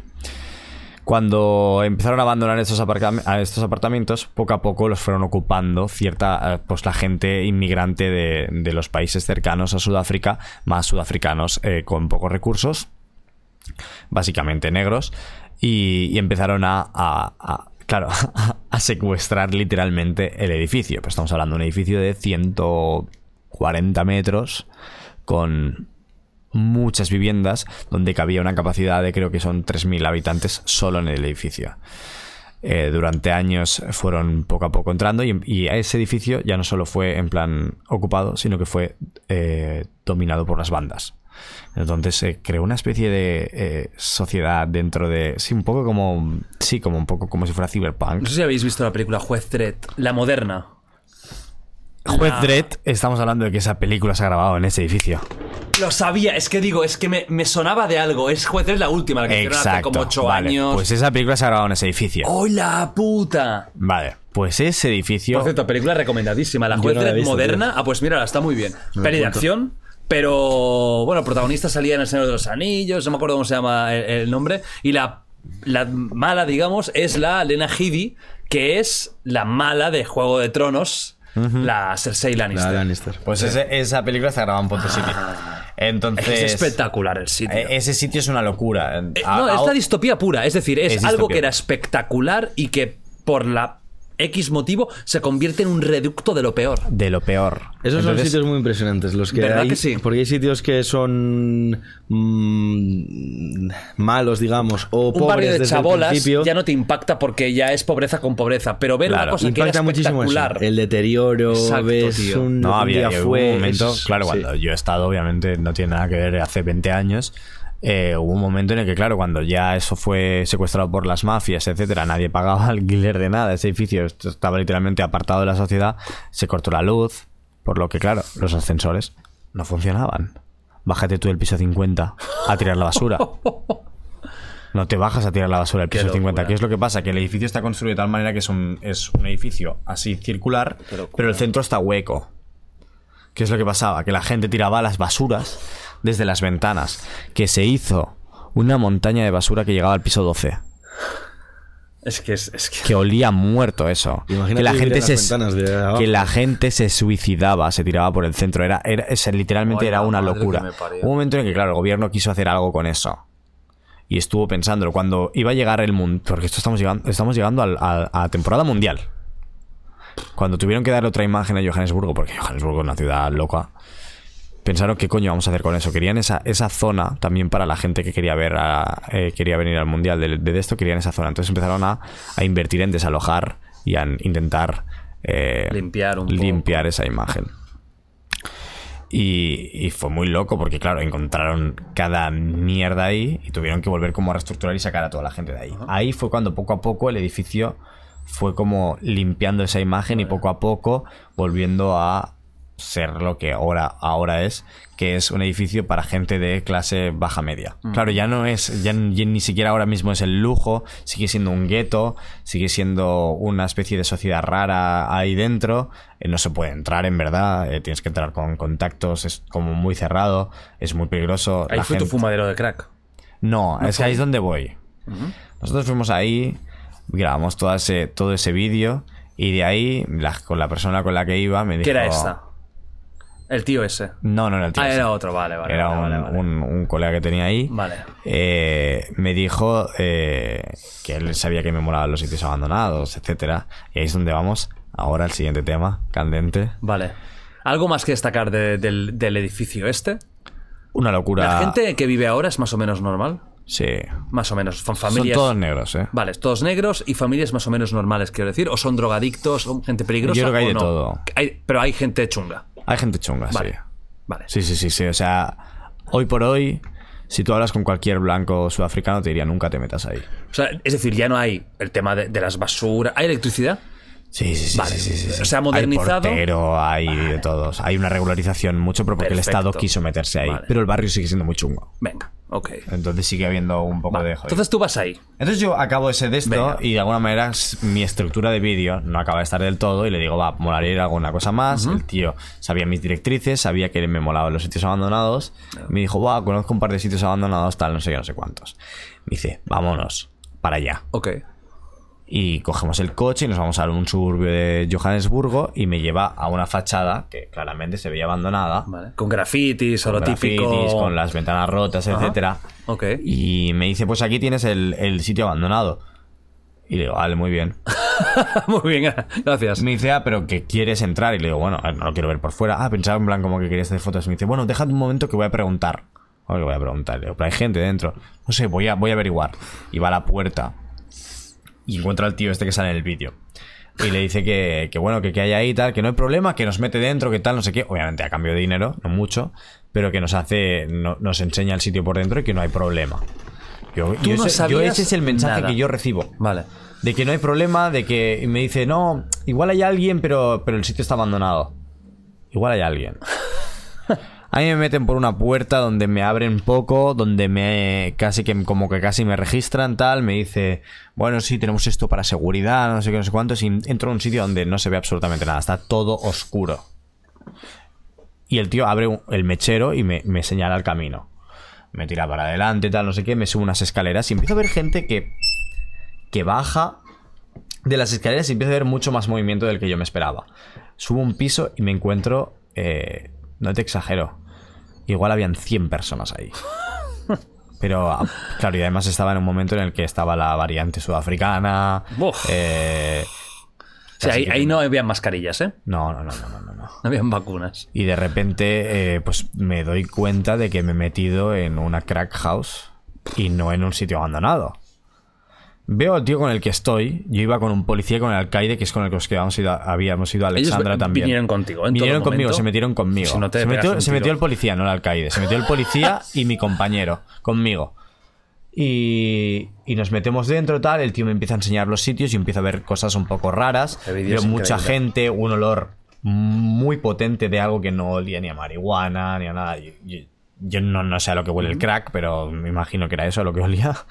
Eh, bolsas raras por las mesas, etcétera. Y pero el tío, claro, obviamente estaba grabando. Yo iba con mi cámara grabando como en plan un poco de strangis. eh, y el tío me iba enseñando pues eh, la bolsa de snacks. Pero claro, tú veías todo lo otro que había. Y habían golpes por todas partes, etcétera. Me mete en otra, en otra parte, donde hay dos pavos que parecían manejar un poquito más lo que era el lugar, que se le acercan a él y le empiezan a pegar la bronca.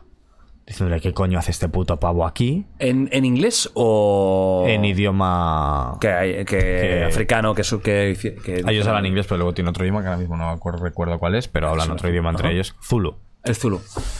Hablaban en Zulu entre ellos, eh, diciendo que, bueno, que, que estaban gritando. Yo no tengo ni mucha idea, pero estaban gritando y el tío estaba un poco alterado.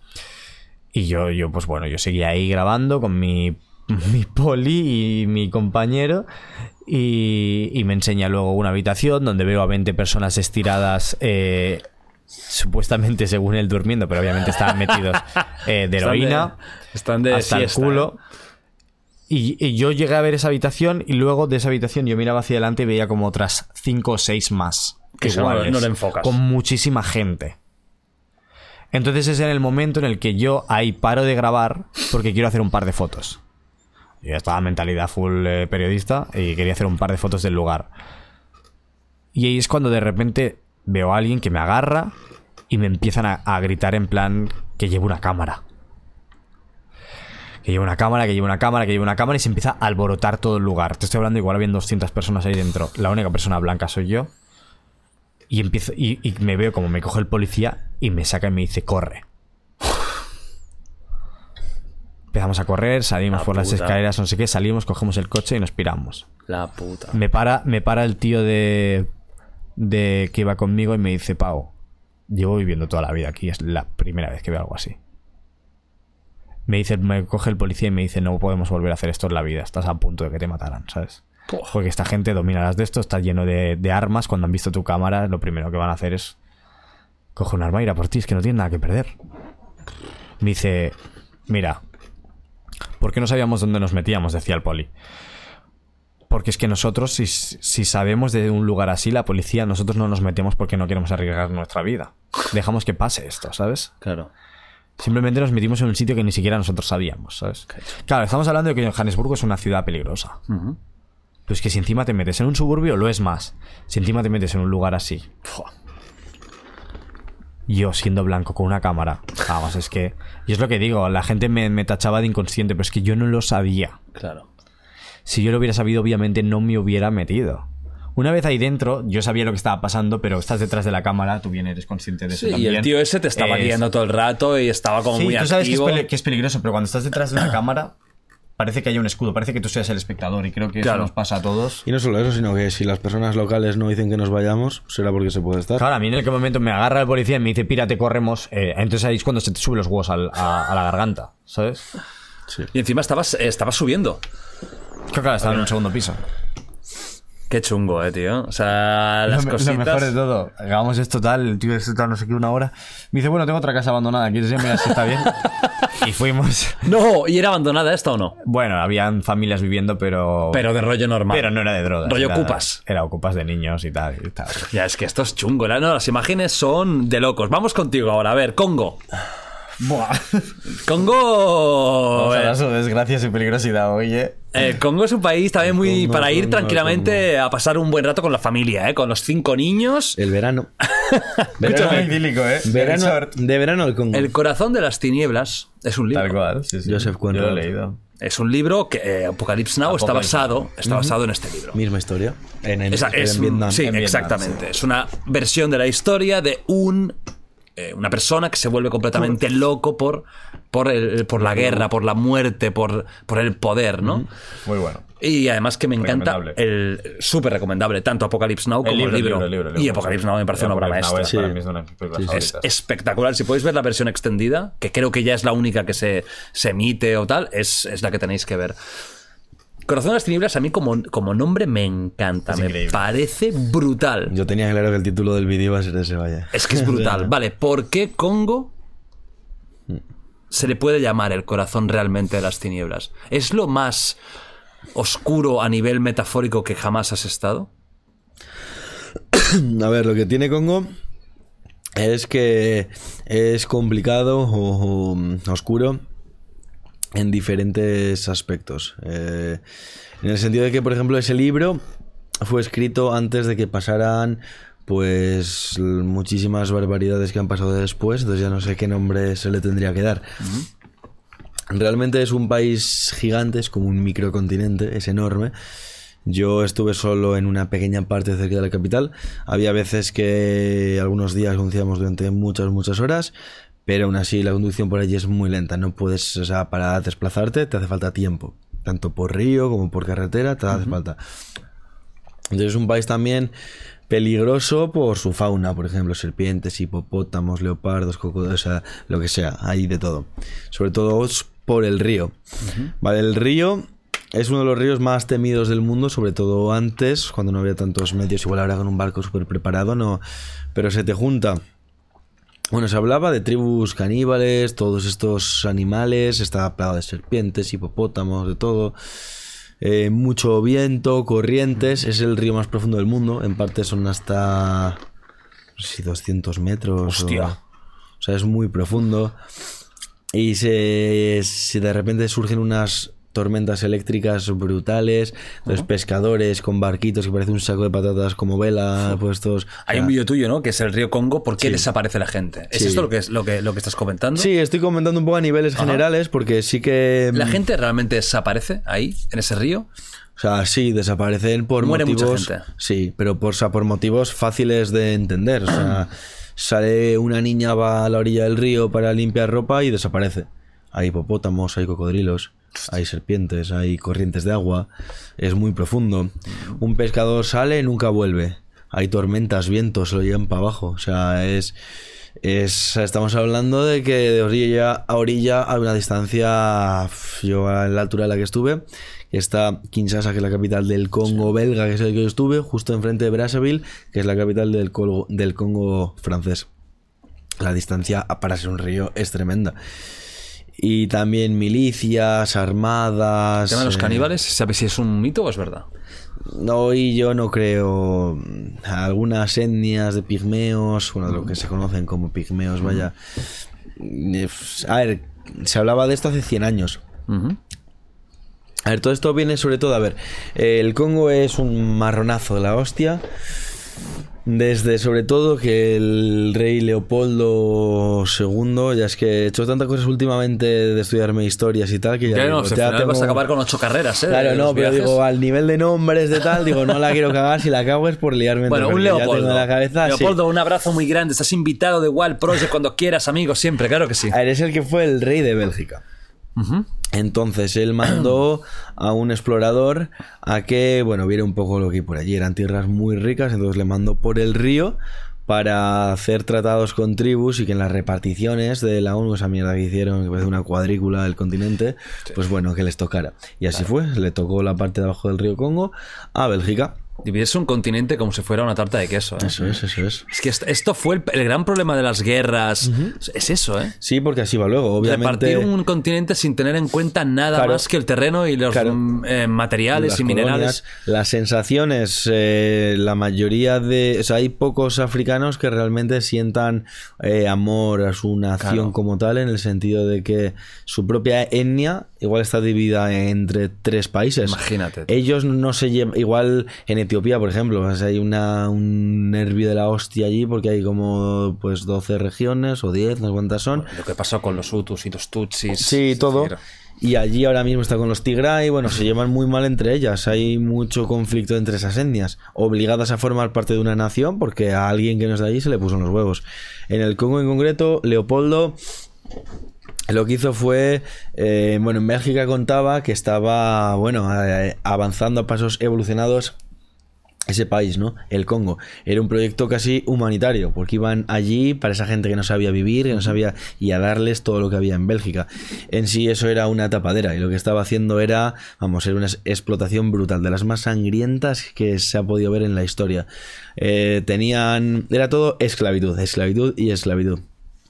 Tenían unos objetivos marcados, estas empresas, era todo de extracciones de cobre, de diamantes, entonces era tanto, tanto, tan- te- tenían que llegar hasta objetivos, entonces los capataces, o sea, pegaban, hacían de todo, violaban a las mujeres de los trabajadores como no llegaran, les cortaban las manos para matarles, al capataz le entregaban las manos del tío porque no querían desperdiciar munición en esa gente.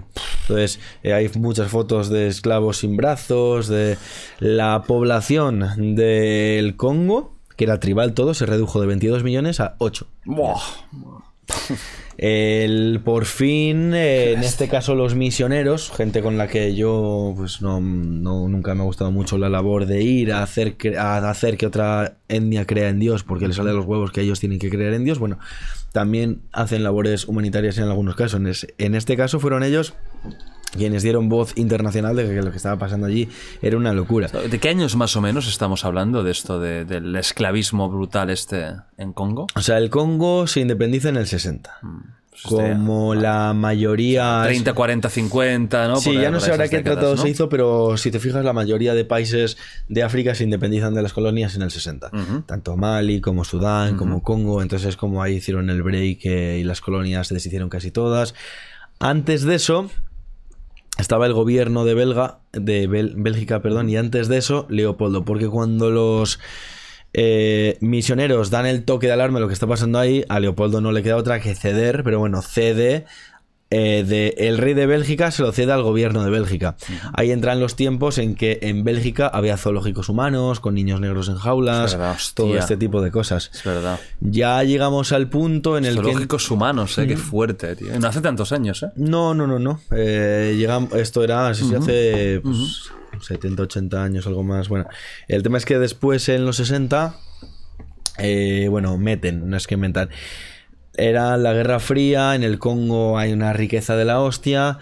Por alejar, se supone que también la CIA, un poco por alejar a los soviéticos y el comunismo de todo ese poder, bueno, ponen a un loco descabezado Mm, que es el que dirige allí. Mobutu. Sese Seco, que bueno, ese era el nombre que él se puso, Mobutu el Inmortal o el Invencible, algo así. Zaire cambió el nombre, era el país era Zaire, el río era Zaire, cambió todo. Eh, los tótems del país, cambió todo. Él desarmó el país entero. Dejaron de funcionar las carreteras, los ríos, se paralizaron las minas, las carreteras ab- eh, absorbidas por, por la selva, los barcos de transporte desmontados. Se instaba a robar. Cuando él no podía pagar a, la- a los soldados, se roba. Entonces saqueaban las casas. Por eso es un problema también cuando vas hoy en día allí. El Hay esa soldado, cultura aún, ¿no? El soldado está acostumbrado a buscar el botín. Entonces no es seguro. qué locura. Claro, y después se va Mobutu.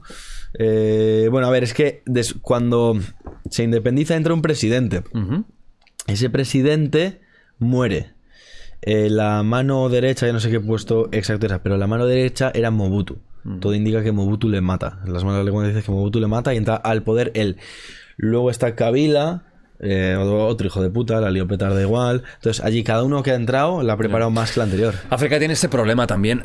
Dirigentes eh, absolutamente roídos de la corrupción desde que, desde que llegan, ¿no? Porque ya se han criado en este, en este mundo totalmente destruido, ¿no? En O sea, Uganda, en República Ce- Centroafri- Centroafricana, eh, o sea, en todos lados ha habido. No, en África hay un pitostio que va a costar mucho de, de arreglar porque es más allá de, del dinero. Más allá de que ahora Europa dijera, toma todo este dinero para ti. No, no, es que esto al final este dinero llegaría a las, a las buchacas de los, de los dirigentes corruptos, dictadores, etcétera, Sí. y el- la gente no vería una puta mierda. Otra cosa que hiciste en el Congo fue la grabar, filmar la secta de la Tata Gonda. Que esta nunca se había filmado. Ha habido, o sea, hay algunas filmaciones en francés, porque es el idioma y, bueno, uno de los idiomas, ¿no? En el Congo. Y entonces hay como a nivel nacional, como algunas filmaciones. El tema que no solo a nivel nacional, es muy poco conocida, así a nivel mundial. O sea, no la conocen ni Dios. Y además no se había filmado de la forma en la que yo lo hago. O sea, las cosas que a mí me dejan filmar, por eso el título. eh, que si hay algo. Hay algunas fotos de archivo de. Creo que es un fotógrafo italiano, tengo entendido, o eso me dijeron. Que hace más de 20 años, porque era todavía con Tatagonda, que es el nombre del gurú. En sí no es el nombre de la secta, sino el nombre del gurú que lo empezó todo, del profeta. Solo que ya, pues bueno, se le da el nombre a ese grupo. Yo solo sabía eso. O sea, había visto las imágenes de. Y había visto las imágenes eso, de que visten con los eh, racks, que lo llaman, que son trapos como un saco de patatas. Les visten simplemente así, tanto hombres como mujeres, y se pintan de cenizas. Y sabía que seguían un profe. Entonces es impactante, pues todos como a los secta. O sea, van como una especie de saco de patatas Y se pintan con pintados de ceniza blanca o Y no- gris. Y no, se duchan solo con las cenizas. No se duchan. Entonces, claro, yo con un contacto había estado allí. Dos veces antes de que yo fuera, pues para arreglar un poco el tema de que yo fuera, todo eso. Aún así, yo cuando iba, él me decía como que no le no tenía claro si me habían si le habían entendido o no lo que yo iba a hacer, tema de la cámara, había pagado un dinero, bueno. Eh, mi sorpresa, yo fui hasta eh, porque eran como muy como los franciscanos, ¿no? Los que son los que son súper puritanos a lo bueno. eh, Son muy puritanos.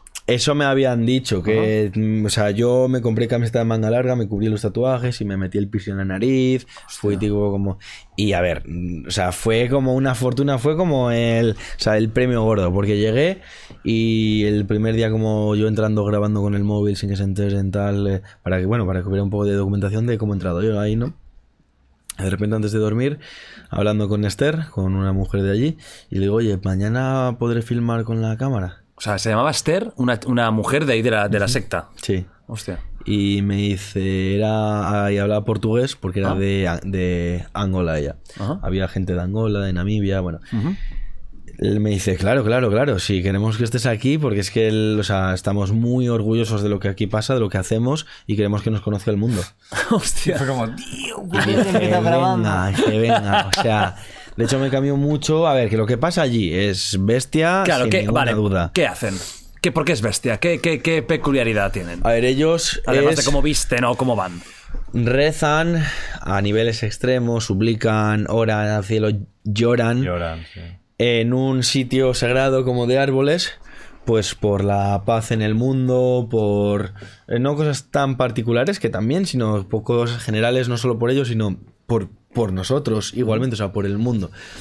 Entonces, ellos tienen que estar vistiendo los rags hasta que se cumple el cometido y eso no se cumple nunca. Entonces, y ellos saben que no se cumplen. Eh, la mayoría están allí porque dicen que sintieron la llamada en la cabeza o escucharon la voz de Tatagonda del profeta diciendo que tenían que ir ahí, como la llamada. Y hasta que Tatagonda o no sientan esa llamada, se les aparezca de nuevo el espíritu para decirles que ya, que ya vale, pues siguen allí. Entonces entran como una especie de, de trance llorando, porque al principio son los rezos juntos, cánticos, pero luego ya es como el desmelene, es cada uno lo que sienta, lo que le pide el cuerpo. Y lo teatro, expresan, cierta parte, ¿no? lo expresan físicamente, algunos gritando, llorando, agitándose, otros bailando. Al final el bailar es una forma que tradicionalmente Ajá. dentro de todo también ha sido forma de, como de desatarse, como de dejar fluir. O sea, algunos bailan, algunos, tú estás allí y dices, "Es, esto es una jaula grillos. Es que me lo estoy imaginando. claro, es que es locura absoluta. O Yo cuando, yo cuando vi los, los planos y cuando vi cosas me pensé, pero esto, esto existe. claro, esto, ¿eh? esto, esto es real o están haciendo el teatrillo. Pero es No, que es no puede real. ser que en ese país haya un teatrillo, eso es verdad. No, no, es verdad. Pero a ver, yo ahora está la segunda parte. Jaula, grillo, lo que quieras. Pero esa gente, primero, yo hablaba con ellos, cuerdos, cultos, hablan de historia del Congo, ¿Ah, de, los, sí? de los problemas que está habiendo en el Congo políticamente. De... ¿No te parecieron chalaos? No.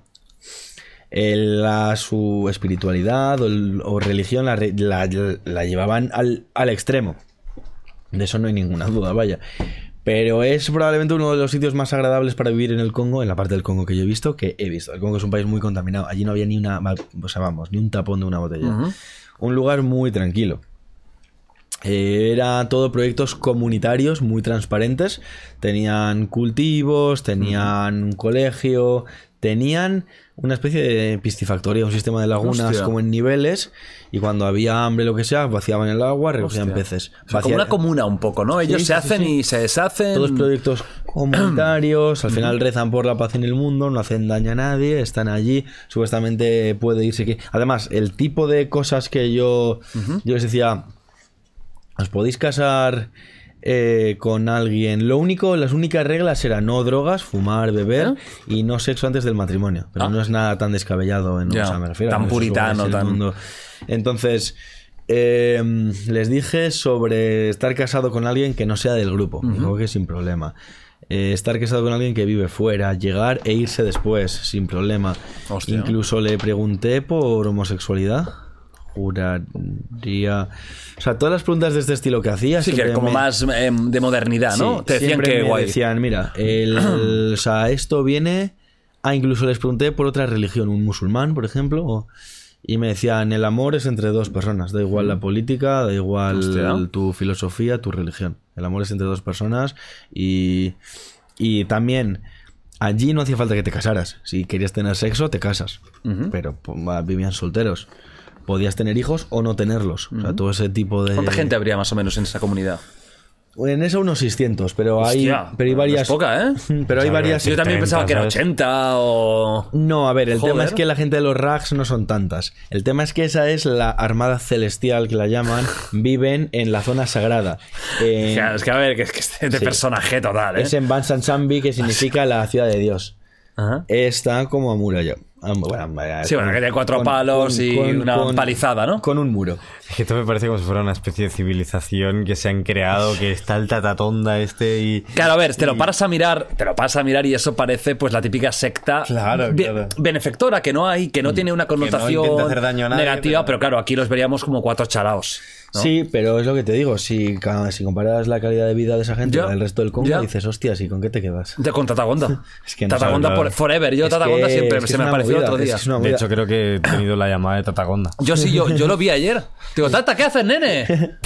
Bro. Eh, Bro, ¿qué? Vamos para allá, vamos para allá, no hay ningún problema. Nada, heavy, heavy igual. ¿Sabes, Heavy? Además, Increíble. eh, no sé qué iba a decir, que se me ha ido la olla. Ah, eso, claro. La gente que llega allí, que esa gente que ha sentido la llamada, no se puede entrar a Bansan Sambios, a la, a la parte sagrada, ni Tú a pudiste rezar. grabar ahí.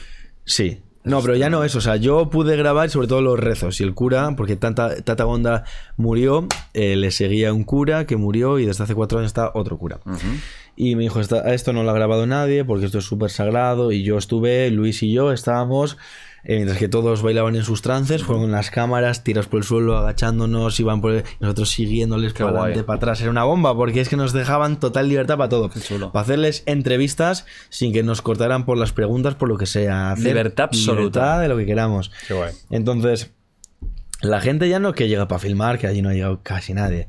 Eh, los congoleños, bueno, los africanos que sienten la llamada y van también allí, se tienen que quedar en lo que, se- en lo que llaman como el purgatorio, que es fuera de esa parte Vale. cel- celestial y sagrada, hay casas. Vale. Y tienes unos cuantos meses de purgatorio en los cuales vas avanzando. El primer paso es que te puedes pintar con ceniza mientras tú mismo te vas fabricando tus rags. Y después de meses pasas del purgatorio ya a Bansan Zambia, a la ciudad celestial, a la zona sagrada, y formas parte de la armada celestial ya, que estás ahí en lo sagrado, rezas todos los días. Es que estás- parece otra civilización. Total, ¿eh? Parece un videojuego. Es que parece un videojuego. lo que. Entras, nivel cero, pero haces unas misiones contra unos NPCs que te dan experiencia y acabas loco, subiendo. loco, es tremendo, ¿eh? Mira, hablando de, de tribus, pasamos a ti ahora. Espera, solo uno después Ah. diré sobre la malaria que pillé en el Congo. ¿Y la pillaste ahí? Ah, sí, no lo mucho sabías. tata, mucho tata, mucho O tata. sea, no, pero... no, no, o sea, no, no, no en Bansan Zambi, o sea, la pillé en el Congo. Hostia. Claro, pues eh, esto- eh, Nacho, esto es clip, ¿eh? Sí, sí. Esto, eh, invitado Jordi Wild explica cómo fue la malaria. No, no, no, pero que estuvo ingresado, ¿eh? Estuve ingresado una semana aquí en España. La y- malaria. Claro. No, de hecho, creo que un día Claro, o sea, hablamos que pensaba que, me lo dirías tú, pero como no me lo has dicho, tío, espérate, No, hostia, que pues igual no lo pues sabes. me acordé. Sí, sí, sí, creo que, que habla, creo que no sé si hablamos un día, porque estás por, por España y me dijiste "Oh, la malaria. Tú pillaste la malaria en África, en el Congo. Vale. Es que, da- claro, la malaria da, mu- da mucho impacto. Malaria es Sí, como. si no te la tratas, puedes morir. la Tienes puta. papeletas, tienes Y tiene muy mala fama, porque realmente la gente aquí escuchamos malaria, pero no sabemos qué es. Eh, fiebres, eh, que va de un mosquito. ¿Qué, cómo, ¿Cómo pasa? ¿Cómo, A ver, la malaria es ¿Sabes cómo la pillaste? Un mosquito. O sea, que, pero- que no, que no te diste cuenta más o menos de. A ver, el tema es que me... ¿Estabas vacunado? No hay vacuna. Está el malarone. Están mal, son está unas el- pastillas. Son unas pastillas que previenen... Pensaba que había vacuna de la malaria. Pero tampoco son las pastillas que previenen, son las pastillas que te tomas si lo tienes, ¿no? A ver, no, sí que te, pre- te, te quitan papeletas de que lo pilles. Si Vale. lo pillas, supuestamente va a ser mucho más leve todo, Vale. tal. se- ¿Cómo notas que tienes la malaria? ¿Qué es lo que empiezas a notar? A ver, todo empieza porque Sí. yo sé esas pastillas te las tomas una vez al día. En las, y el Congo, a ver, sí que es cierto que fue una salvajada por mi parte el no tomármelas, porque el Congo es uno de los países con más incidencia del mundo. Durante una vez en su vida, por lo menos el 98% de la población así lo ha pasado. O se, y muchos mueren, hay cientos de miles de niños muertos en África todos los años, o de personas muertas por esa... Bueno, son- es, un, es un mosquito, la hembra del anófeles, que te pica y te transmite un parásito. que se te Hay cuatro o cinco tipos de malaria. Yo pillé la más mortal, pero que tiene una... pa- Pero que tiene... Pero tiene una parte buena. Pero tiene... Apúntalo para el título, ¿eh? No, pero. ¿Qué es la más Nacho, mortal? pare- eh? Nacho, paréntesis. La más mortal. Claro. Es importantísimo esto, ¿eh? Pero es que esto tiene una parte buena. Son 150.000 visitas más, ¿ok? ¿Lo tenemos, brother? Bien, perfecto. Sigamos. Esto es una parte buena. Sí, La- buenísima. Buenísima. Sí, no, tiene, tiene una parte buena A y ver. es que las otras malarias son para toda la vida y esta no. Hostia. Esta, si la sobrevives, ya no la tienes más. Yo no tengo malaria ya más en la vida. O sea, ¿En sí. serio? Es como sí, una no, vacuna. No, no, no. Sí Ah, la, pero que puedes tener una Sí, malaria que se te quede para siempre. Las Claro. Ah, Y esta la puedo tener de nuevo, pero me refiero, ya no tengo parásitos en mí. Uy, la se puta. fue. Las otras tienen recaídas todos los años, tienen unas fiebres de la hostia y es la recaída de la malaria. No quiero volver a África, tío. Guau, yo no voy a África ni Entonces, a ver, yo lo que digo, la mía, la más Toda la mortal, vida, que esto es muy bestia, ¿eh? recaídas, o te dura igual un año y pico porque se te albergan creo. en el hígado y, se esconden ahí. La mía era, es muy mortal porque te afecta a los órganos y te va al cerebro. Entonces, si te va al cerebro, estás muerto.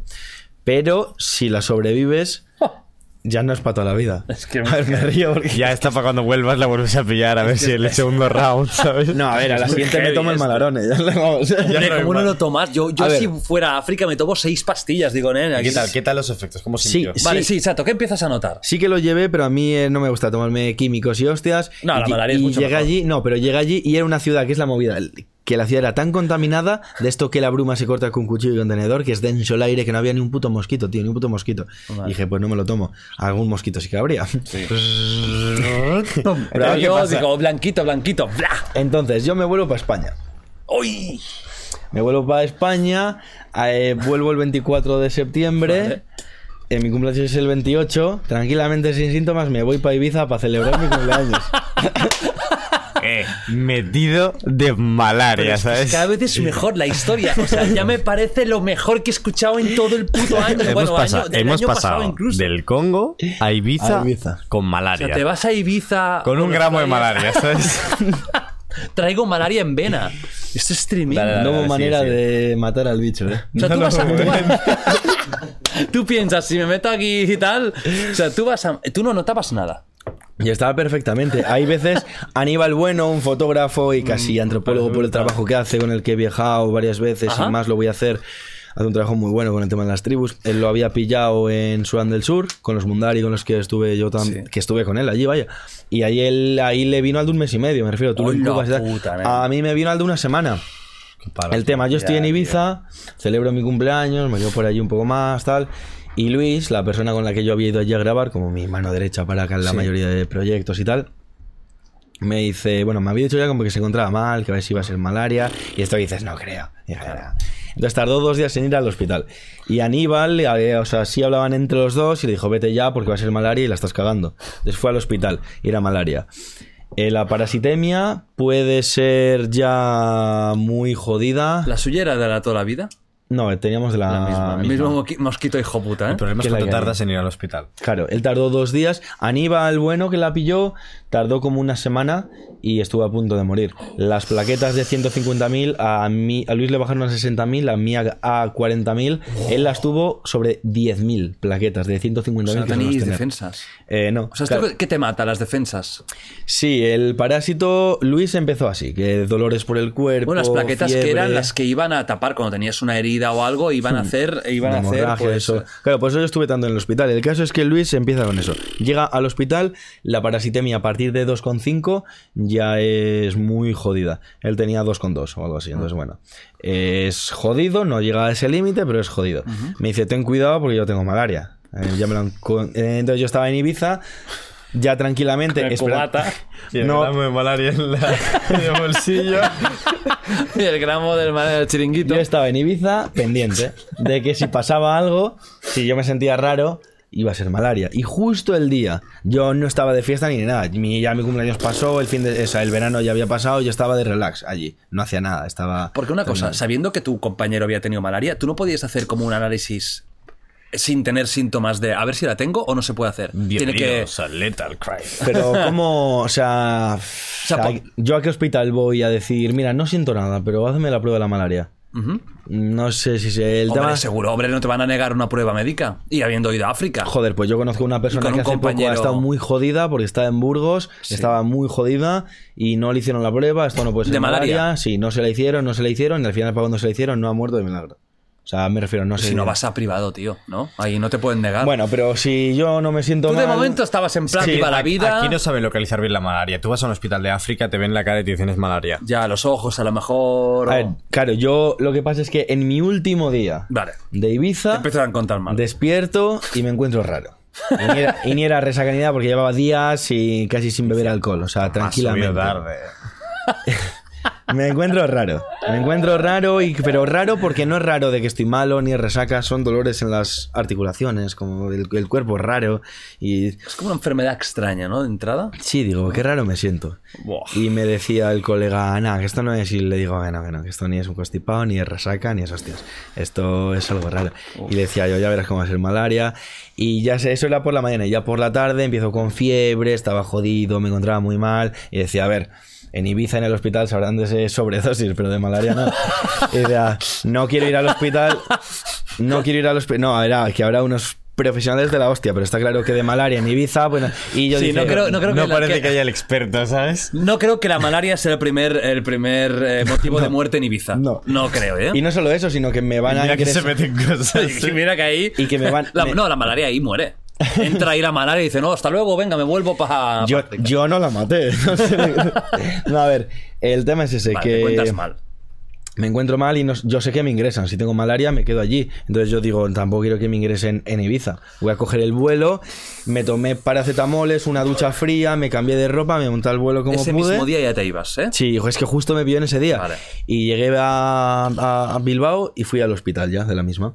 Y le dije, mira, me encuentro fatal, Buah. en urgencias, tengo a un amigo con malaria en Madrid, hemos estado juntos en el Congo y me ingresan de la misma. Y parasitemia me pillaron solo cero con algo, porque era Ah. súper rápido. Qué bueno. Pero aún así me dejó sin plaquetas, sin glóbulos, no sé, blancos o rojos. Las defensas están por los suelos. ¿Cómo te notabas tú? ¿Síntomas Eran tenías? unas fiebres fuertes, fuertes cada rato. Y después Ah, de venía- la fiebre. iba y venía. Sí, todo el rato. Todo el rato. O sea, Era eso una marejada, o sea, iba y venía. Hostia. Y después de unas que 39, tiritonas. 40, ¿no? Bestias. Sí, o sea, no sé tanto por el. No alcancé temperaturas, era más por las sensaciones, De- porque eran como unos sudores. O sea, nunca he calado tanto la cama, nunca, como uno de los días. Me desperté. Claro, llevaba sin dormir toda la noche, porque por la noche era donde más daba. Por el día te encontrabas mejor, por la noche estabas ¿Qué notabas jodido. por la noche? Fiebres, dolores, tal. Y me tomaba pastillas, incluso pastillas para dormir. A ver, Los parásitos, estuve ingresado ocho días. Los parásitos, ya, Madre ya, mía. ya no tenía parásitos al de Hostia. tres días, ¿eh? Solo que me tenía que quedar porque me había dejado las. En observación, ¿no? Todas las Claro, analíticas estaban por los suelos. Estabas ya sin parásitos, pero Claro que no, por los porque no suelos. puedes salir con esas defensas. ¿Qué te dan para matarlo? El- lo mismo el malarone que tengo que tomar para prevenir, pues cuatro pastillas al día. Ju- juntas. Cuatro, una tecada, al día Tú te siguiente tomas el malarone para prevenir ese de esto, pero ya es la pastilla que Ya, eso va- para Sí, matarlo. esa pastilla, o sea, bueno, todo, la malaria, todo te hincha mucho el hígado. Tenía el hígado como una bola, yo tocaba así y yo me notaba Notabas. el hígado. Hostia. El bazo también. Entonces, eh, ya los últimos días que me quedé era en observación. Hubo un momento que me metían para la UCI y me decían, no es que estés eh, tan en riesgo, sino que el tratamiento que te tenemos que hacer solo se puede hacer en la UCI. Aquí no te puedes hacer ese tratamiento. Entonces me llevan allí Eh, como el Malarone prevención. No el malarone, que eso es una pastilla, sino ya cuando las plaquetas estaban tan bajas, todo esto, pues ya, el- ya Para era como tubado recuperarse. así. ¿Qué te, qué te- ¿Sabes que te metieron? o- Al final no entré en la UCI. Me dijo que Ah. nos manteníamos un día más bueno. y regulé un poco para el día siguiente bueno. y ya me quedé ahí. Entonces, uno de los días que me desperté, no conseguí dormir en toda la noche, con fiebres y tal, y me dormí como de 8 de la mañana a 9 de la mañana, entonces en esa hora lo eché todo. Me desperté, o sea, tú cogías mi sábana, o sea, caía agua, tú flipas, o sea, pero flipas. Unas tiritonas, tiritabas desde que estás... O sea, me todo el cuerpo de las tiritonas y... Luis- ¿Y el cuerpo tenías dolor Articula- de articulaciones? No, ¿O eran era más el fiebres, Fiebre a sobre secas, todo. ¿no? Luis lo pasó mucho peor que yo, porque él llegó más tarde. Hombre, dos y pico, ¿no has dicho? O sea, dos y medio empieza a ser mortal casi. Sí. Y él estaba dos y pico. 2,2. Y no O sea, solo fue el eso, palo, sino rozando que... el palo, ¿eh? Pero Tres, además... dos, ¿eh? Lo los siempre me- roza el palo. Sí, siempre roza el palo, el pero va para afuera, me va para adentro. así que- O sea, el tío es un superviviente. Sí, parece, es el típico que siempre parece que se la va a pegar la hostia. Pero claro, hasta el día que se la pegue, cuidado, ¿eh? O Tú, sea, puedes, tú puedes traerlo aquí solo para explicarte sus enfermedades, ¿Sí? ¿eh? Sí, sí. Ha tenido de todo. De todo. Sí, dengue, tal, Uf, malaria. dengue. Por todas, tío. O sea, él ha viajado mucho. Hazte y- con todos, ¿eh? Él ha, viajado, Tiene la Pokédex de enfermedades Así mortales. es, así o sea, a ver, hostia, fantástico. Mira, a ver. Él ha viajado ¿Qué me mucho queda? y edita mis vídeos ahora y viajo mucho con él. Me entonces encanta. Ha viajado mucho, ha pillado dengue y edita mis vídeos, ¿sabes? Por orden. Por orden. No, Por el- orden. edita mis vídeos me refiero que, que Ah, está sí, sí, que es sí. muy cercano al proyecto, Lo ves, viajes, todo este Que es- tipo de está- historia. Es de, que tu, está- es de tu equipo ya, Sí, sí, digamos. sí, ¿eh? sí, es de tu crack, equipo total. completamente. Hostia, pero la malaria, qué miedo, eh, tío. La movida es eso, que además los medicamentos que te tomas, no el malarones, sino los que te cortan las fiebres. O sea, los- aparte del malarone, Todo lo demás. yo tomaba Joder, otros no tan fuertes. Él, como estaba peor, eran más fuertes. Él decía que estaba como en el limbo, que estaba así, estaba Fue ido. durísimo. ¿Tú, ¿Tú calificarías como una enfermedad muy dura a nivel de pasarlo? Para mí no, pero, para- Vale. pero porque yo Porque lo pillé súper pronto. Yo lo pillé súper pronto. Vale. Aún O sea, no así- fue un infierno para ti la estancia en el hospital. No. No lo calificarías así no, tampoco, ¿eh? pero eso se te va en cualquier momento. O sea, por ejemplo, me, me tuvieron tantos días porque sin plaquetas y el hígado como una pelota, Pillas. como me dio un sangrado del hígado, no me entero y eso no para. Y me dijo, ¿cómo te...? Y le dije yo que me voy para casa, porque yo me sentía ya bien, llevaba ya días que estaba bien. Y me dijo, bueno, y a mí no me lo quiso decir. No sé por qué, porque como mi padre estaba allí, o sea, yo ya tengo 24 años, pero como estaba la figura de mi padre, pues lo hablé en privado con mi padre. Eh, a ver, que porque estabas con malaria, es el tu padre al tiene que estar ahí. Pero al final es el padre, lo habló con mi padre y le dijo, mira, como se vaya para casa y le hago un sangrado del hígado, no llegas para aquí.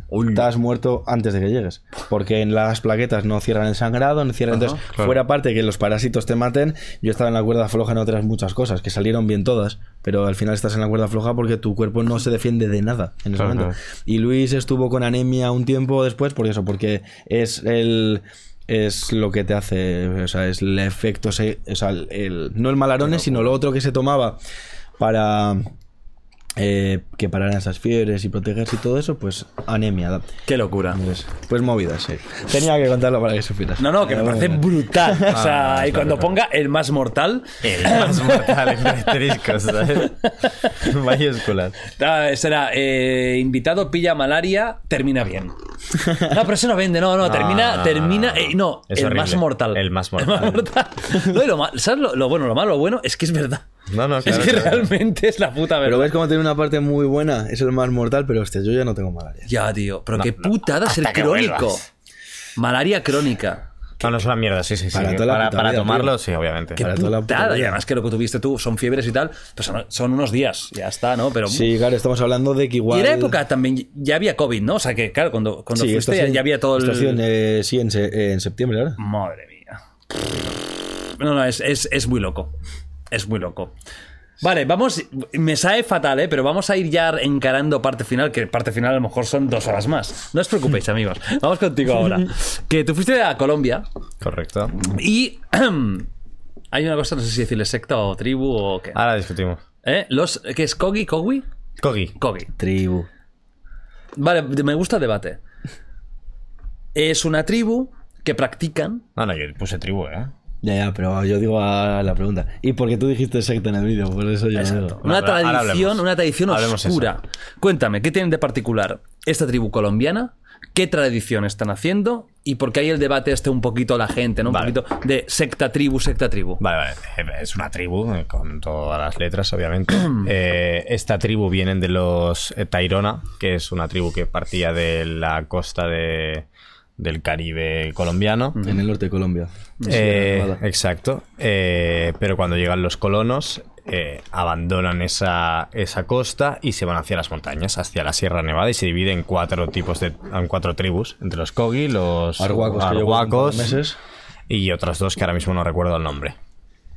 Con el fin de dividir la lengua y de esa manera mm, no desvelar los secretos que tenían los Tairona. Hostia. Entonces, claro, todo- entonces dividen la lengua, dividen la tribu, bueno, eso es lo que me explican, Todo oral. O sea, que toda la tradición que ellos tenían era puramente oral también. porque existe la ciudad perdida. Uh, el dorado. El Dorado, exactamente, es eso. Uh.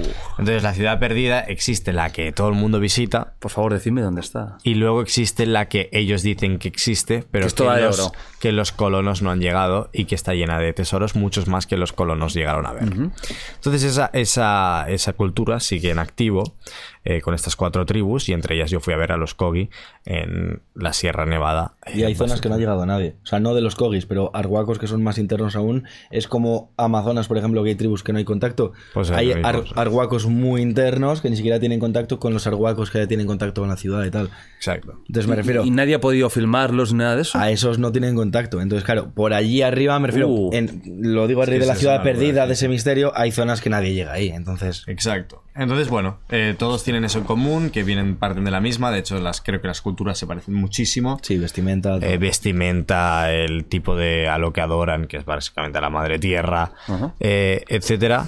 Eh, me aventuro en esa en eso de esto. Eh, yo cojo un coche, moto, esto y hacemos una excursión de muchas horas hasta llegar a. Pero tú habías a- a- previamente hablado con alguien de ellos. Sí, yo iba, con, yo, iba, pactarlo, ¿no? yo iba con uno de ellos Vale. eh, que ya no, como ya no vivía en el poblado en sí, sino Pero que tenía vivía, contacto con ellos. que vivía en la ciudad, que la ciudad es un pueblo apartadísimo. Cuatro casas. ¿no? Cuatro casas, literalmente. Es ¿De qué el, pueblo sales tú? Ahí. eh, salía de, de- Yo te lo diré. Pal- Palmor. Palmor. No había conocido. Es que, yo es que yo no he estado, pero Luis, que habíamos hablado. Estuvo sí, ahí también. Palmor, Palmor. sí. Eh, salimos de Palmor. Que parece nombre inventado, ¿eh? Sí, sí, sí, O sea, pueblo inventado de. ¿Dónde es? Palmor. Palmor. Sí, sí, Palmor, Palmor. sí. Y caminamos eso, unas 8 o 9 horas hasta llegar hasta allá. Por Pero 8 o montañas. 9 horas.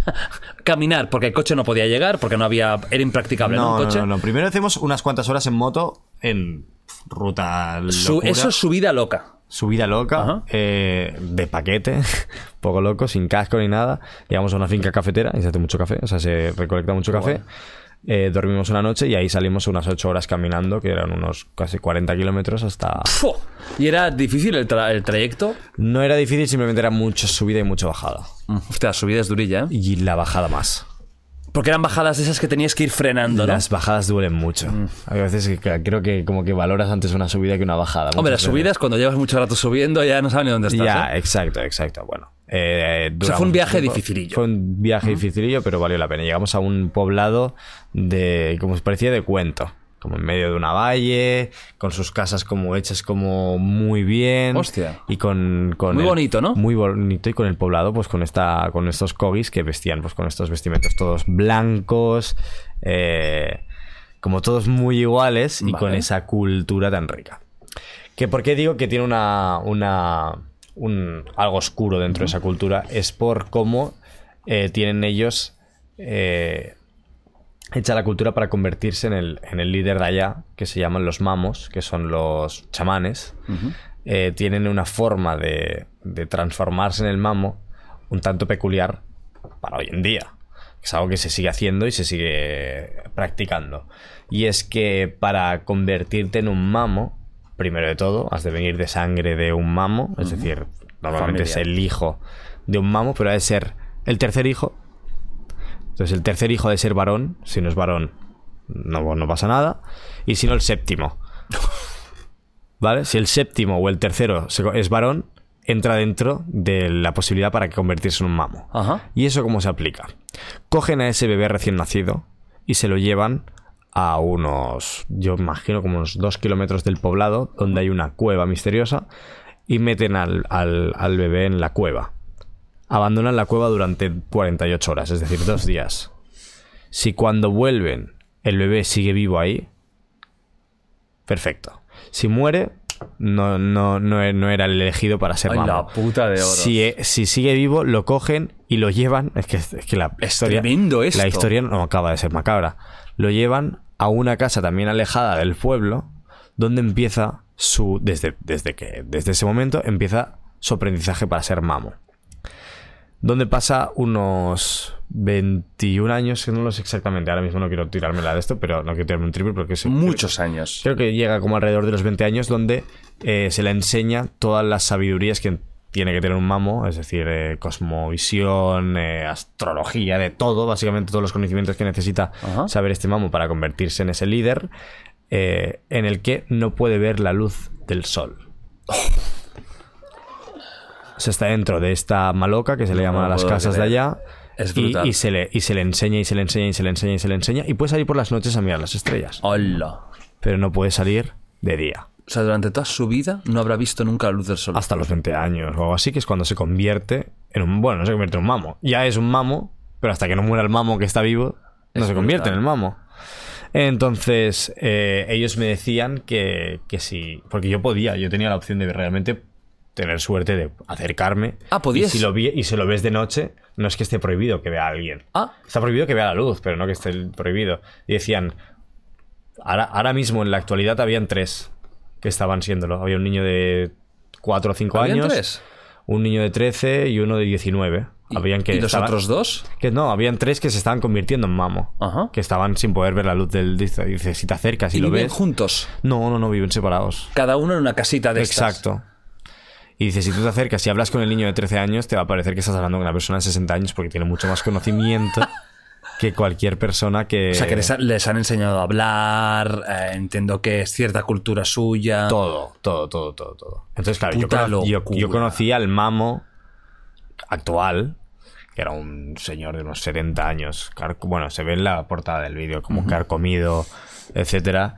Eh, y realmente era muy interesante. Pasa que ojalá entendiera lo que hablaban, porque hablan en un idioma kogi, no hablan español. No hablan español. Cosa que me pareció raro. En plan, porque si había alguno de la como de la tribu que sí hablaba algo de español, pero la mayoría no hablaban nada. Es que son muy herméticos allí en tanto ¿Y, los y cómo os comunicabais? ¿Con el, con el guía con el ese que venía conmigo que hablaba Kogi de esto pero Vale. claro te- te- tú ves que alguien habla para e- me hablaba como ve- 30 segundos y luego me traducía 3 minutos ¿sabes? y decía ¿tanto ha dicho o es que no entiendo Sí, cómo es sintetiza que las, estás haciendo aquí- las A mí palabras muchas veces me pasa al Lo revés, contrario, que el de la tribu me habla cinco minutos y me dice Sí, "Hola, está me- contento". hola, me llamo Andrés y estoy contento de vivir en este lugar. Y digo, ¿cómo? no no no creo ¿Y que prefiero, huevos prefiero su- lo mío prefiero su- mío O sea, y tú, Y yo y tú- también. y tú subtitulando en plan bueno vamos a inventarnos un poquito porque si no que quién saca aquí nada. Hostia, eso es tremendo, eh. no, lo que pasa... Bueno, sí, dale. No, no sé, no dale. dile dile No, decía que a veces pasa también que, claro, es una aliada, pero es lo que hay que hacer. Me traducen bien traducido, pero 10 minutos, o pon 5 minutos, de los cuales yo no quiero poner los 5 minutos, quiero poner dos. sintetizas Pero, ya, ya, ya, ya, pero yo tengo él en su idioma y una traducción eh, aproximada. ¿Qué sé yo lo que estoy cortando? Sí. No, No, no, lo, no, no, metes del tirón y pones los subtítulos que también Digamos que lo O sea, monto entero y aproximo y- por y- fases lo que ha sido y creo lo que, es- creo, que es- que que- creo que no pasa nada cuando yo que sé te están hablando en un idioma que ni siquiera crees que, yo que sé cuando hemos ido al Amazonas y te hablan en, en sápara Hmm. Que sabe sápara la persona de la tribu y absolutamente nadie más pues de- tú de te- 200 tú haces una adaptación a lo que meramente puedes porque tú no sabes si no Claro. puedes llamar a alguien que te diga hostia Sí, a la Real Academia ¿sabes? de Sápara. no claro que no Entonces, ¿Esto cómo es? pues lo mismo me pasa a mí con los Kogi lo mismo me pasa con muchas cosas y lo mismo que te pasará a ti al final Que loco los me, me ha flipado el tema del bebé, ¿eh? Muy no, no, a mí me parece muy loco. eh. Pero muy loco. Me parece Este- un poco macabro. No, es extremadamente macabro. Es, de- es dejar a la muerte a un bebé. ¿Crees que por tener una... Vamos a hablar esto porque creo que es un debate guay. ¿Crees que por ser una cultura que lleva durante muchísimos años, tienen su bien y su mal, etcétera, ¿crees que, ¿crees que es justificable? Yo creo que... Pa' sí, mí sí. Para mí también. Otra creo que no somos es- absolutamente nadie para decir nada. Otra cosa es que lo apoye. Justificable, sí. Ahí está la cosa. Ahí está. Yo creo que es El arhuaco viene para aquí para decirme que, Que yo que en tengo esta que sociedad de que, que tenemos que quitar este sistema de la política, porque así no está bien. No, el arhuaco vive en donde él vive. Claro, otra cosa es que ellos vinieran aquí y en España quisieran tener esta cultura. Claro. Ahí no, dice, hay unas reglas. No, claro. Claro, dices, no quiero ser parte de eso. Yo no Claro, soy es la cosa. Kogi. Pero los Kogis viven en su montaña y los ve quien va allí Y para es visitar. que- Si no, ¿qué puedes hacer? Sino y es y que- hacer de policía mundial y traer un ejército o un grupo militar para quitarle. Y está claro que así es porque en Colombia, eh, por lo que me estuvieron explicando, a partir de los 2000 metros en la Sierra Nevada, las leyes cambian porque las leyes son la de los Kogi. Bueno, son Entonces, resguardos indígenas todos con sus Exacto, papeles. Tú como lo hemos vivido en Ecuador, con los como muiscas, todos tienen sus y tienen, y tienen todos. y tienen sus ajusticiamientos indígenas Claro, también. claro. ¿Ah, sí? ¿Y que cómo son? hicieron a mí en Ecuador. Exacto, literal. Pues bueno, pues puede ser de todo, te pueden matar si hace falta. Que me flagelaron la espalda. Ah, fue increíble, no, no, no, esa historia es increíble. No, no, no, no, no. ¿Cómo, cómo, cómo? ¿Cómo, Está- cómo? ¿Te quieres que explique empiece a Espera, te explicar voy a- la historia o...? Espera, ¿Te yo solo- flagelaron? Yo solo cuento el titular y Clavero ahora te lo explico Yo un empiezo poco. explicándolo, sí. En la puta de oro. En la sierra andina de Ecuador ¿Vale? se representó un ajusticiamiento. Ah, de mentira. No, pero me lo Sí, hicieron la de polla. verdad. O sea, me lo hacían de verdad. Lo que se representaba, lo que se representaba eran los motivos. Esos motivos, Buah, es que fue supuestamente. tan bueno. O sea, me montaron un juicio, todo el pueblo se volcó para que yo viera cómo es un juicio. Vale. Pues vino todo el pueblo y había los padres de una chica, yo una estaba- chica Y yo me había ido, supuestamente, a liarme con la chica sin el permiso de los padres. Entonces los padres denuncian en el pueblo que yo me lía con la chica, todo esto era ¿Hablaban castellano? hipotético, sí. Vale.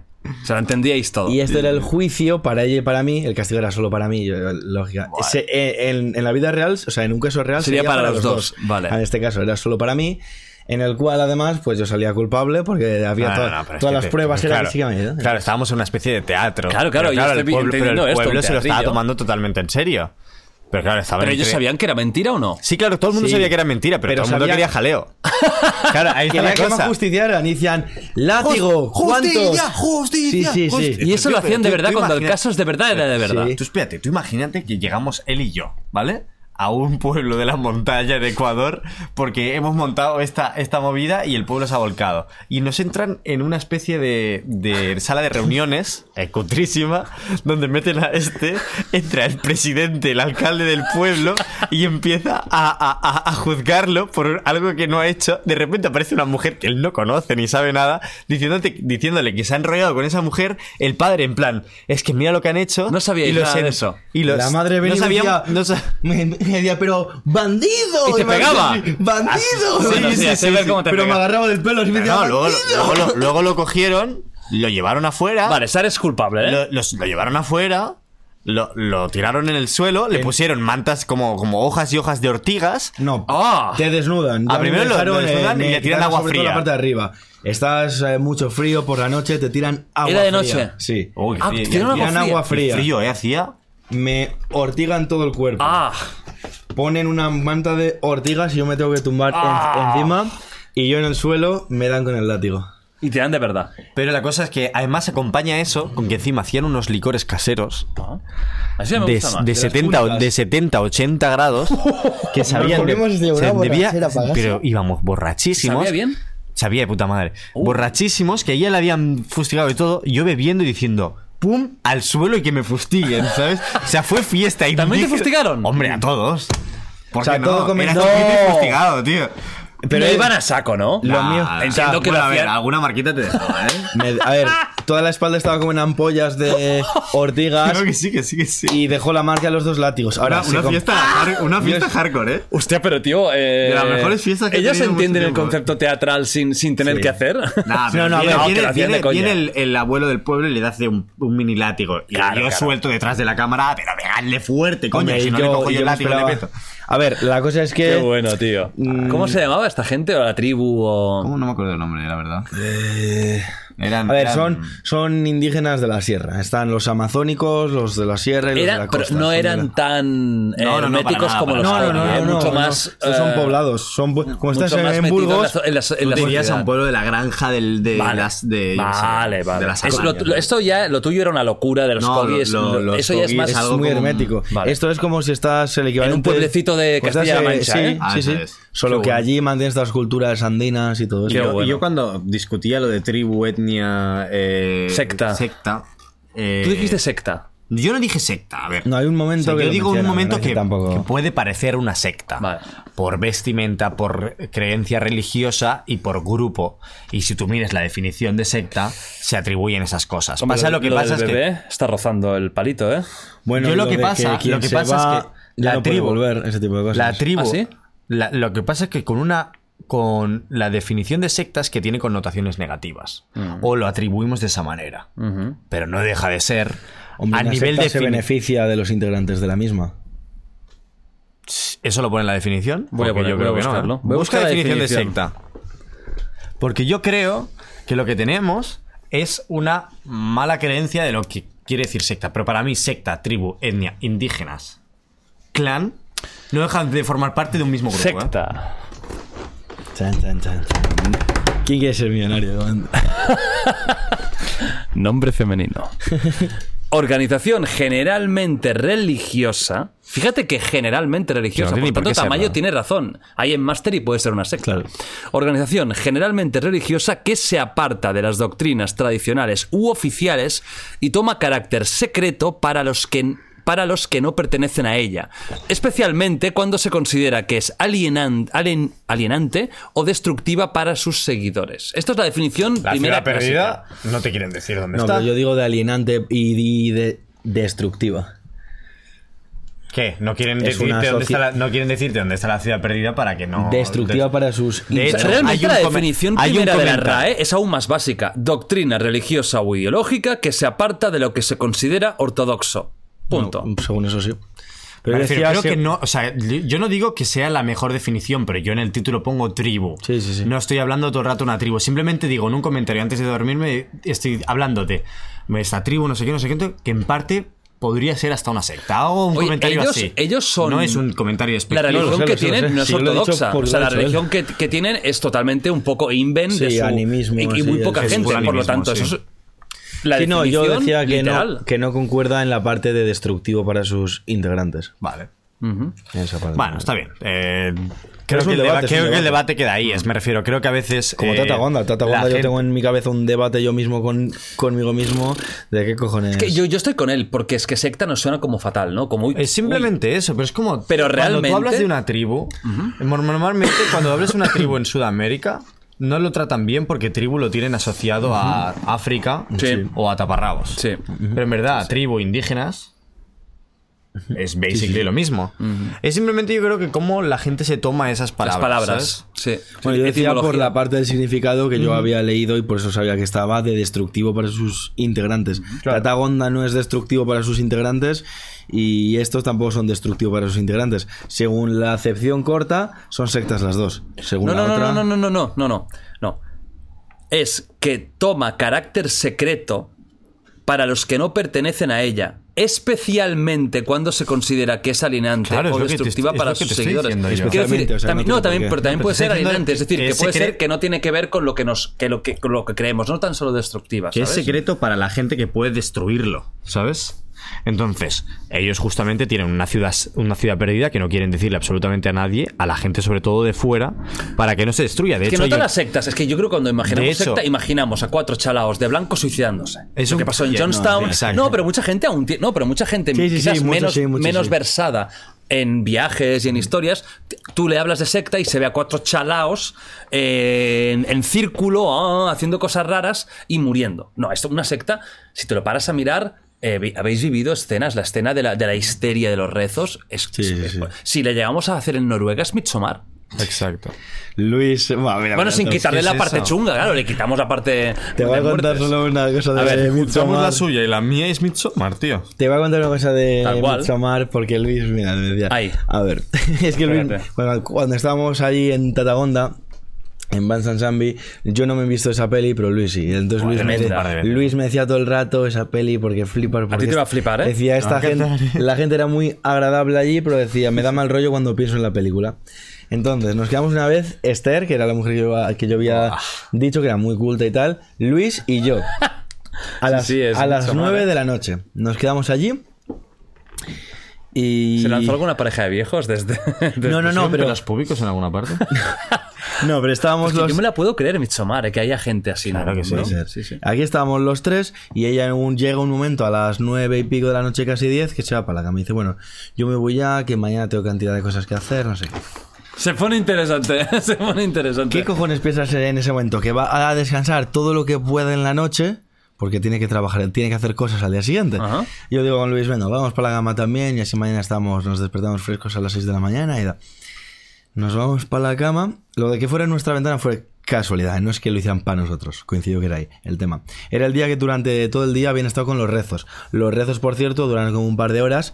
Eh, cuando ya es libre cada uno con lo suyo, cada uno para cuando quiere. Ah. Pero nadie se puede ir hasta que no acaba el último. Entonces eso se puede alargar durante muchas horas. Qué putada. Yo Sí. pensé, hijo de puto. Sí, sí, sí. Hijo de puto.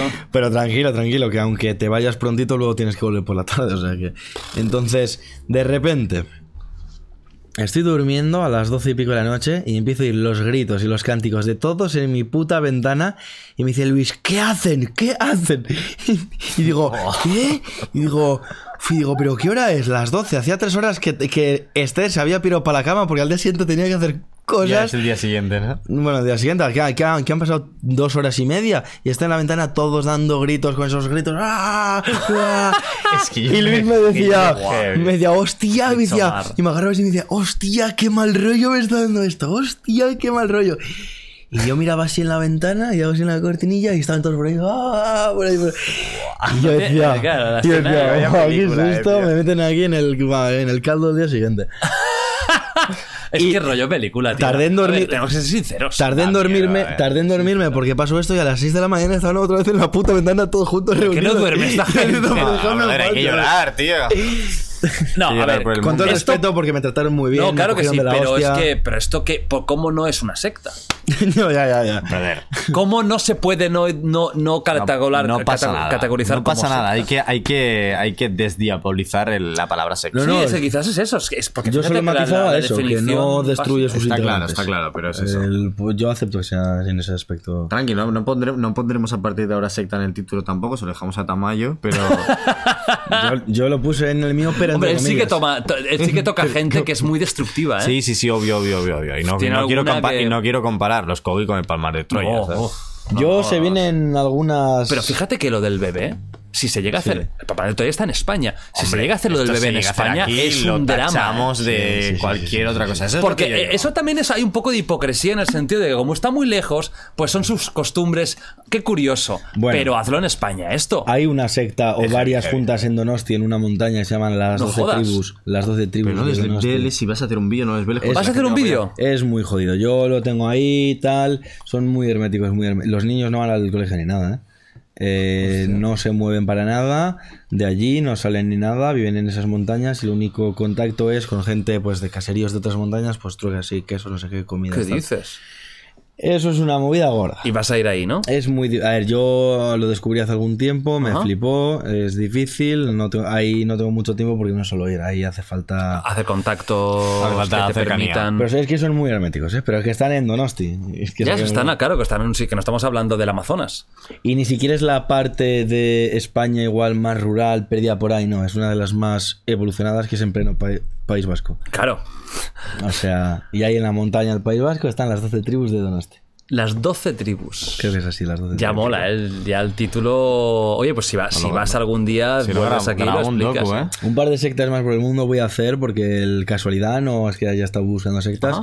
pero he descubierto una en Asia que es una puta bomba. O sea, cuando grabe eso sí que es una Sí, es muy bestia. Igual no, es que Tatagonda es muy bestia. No te quiero decir que es un Tatagonda. No es un Tatagonda, pero va en el camino de ser un Tatagonda. O sea, es de Que ya podemos decir que es secta, ¿eh? Ya creo que el, el consenso, el consenso ha ganado secta, ¿eh? Ah, secta. Ha votado la, la- Hombre, tío, claro, tú imagínate, tú imagínate, llegas a un sitio, ves a 50 personas con cenizas, sacos de patata y... ¡Ah, Sí, sí, sí. Y es tío, no me jodas, men. O sea, que no hacen daño a nadie, por supuesto que no. Pero coño, eso es de. Mamá, Sí. ¿qué pasa aquí? ¿No? Es, Sí, sí, sí. Es para flipar. sí.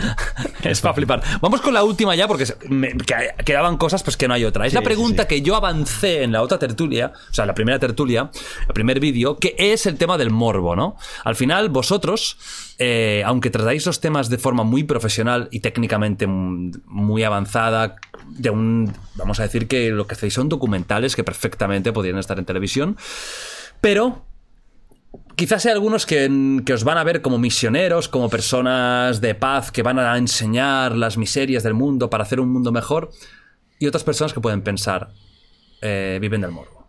Yo os pregunto, primero a ti, Clavero, ¿consideras que vivís del morbo? Sí, no, éticamente lo que hacéis es correcto o es incorrecto? Yo creo que es difícil esta respuesta porque realmente, obviamente, eh, la obviedad y lo que se ve es que nosotros creamos un contenido atractivo muchas veces de la miseria de otros lugares, etcétera, pero creo que no es nuestro fin ni es el mensaje que queremos dar. Eh, tanto como Letal y yo no solo hemos espe- enseñado las miserias, sino también enseñamos eh, partes eh, buenas, eh, intentamos dar esa cara de la realidad. Creo que en internet había mucho travel blogger, pero y no, ya no hablo únicamente a nivel español, hablo a nivel eh, mundial. Sí, mundial. De, de gente enseñando, eh, mira qué bonito este lugar, mira qué bonito lo otro, mira qué esto, y creo que lo nuestro fue una protesta a, mira tío, no todo es tan bonito, ¿sabes?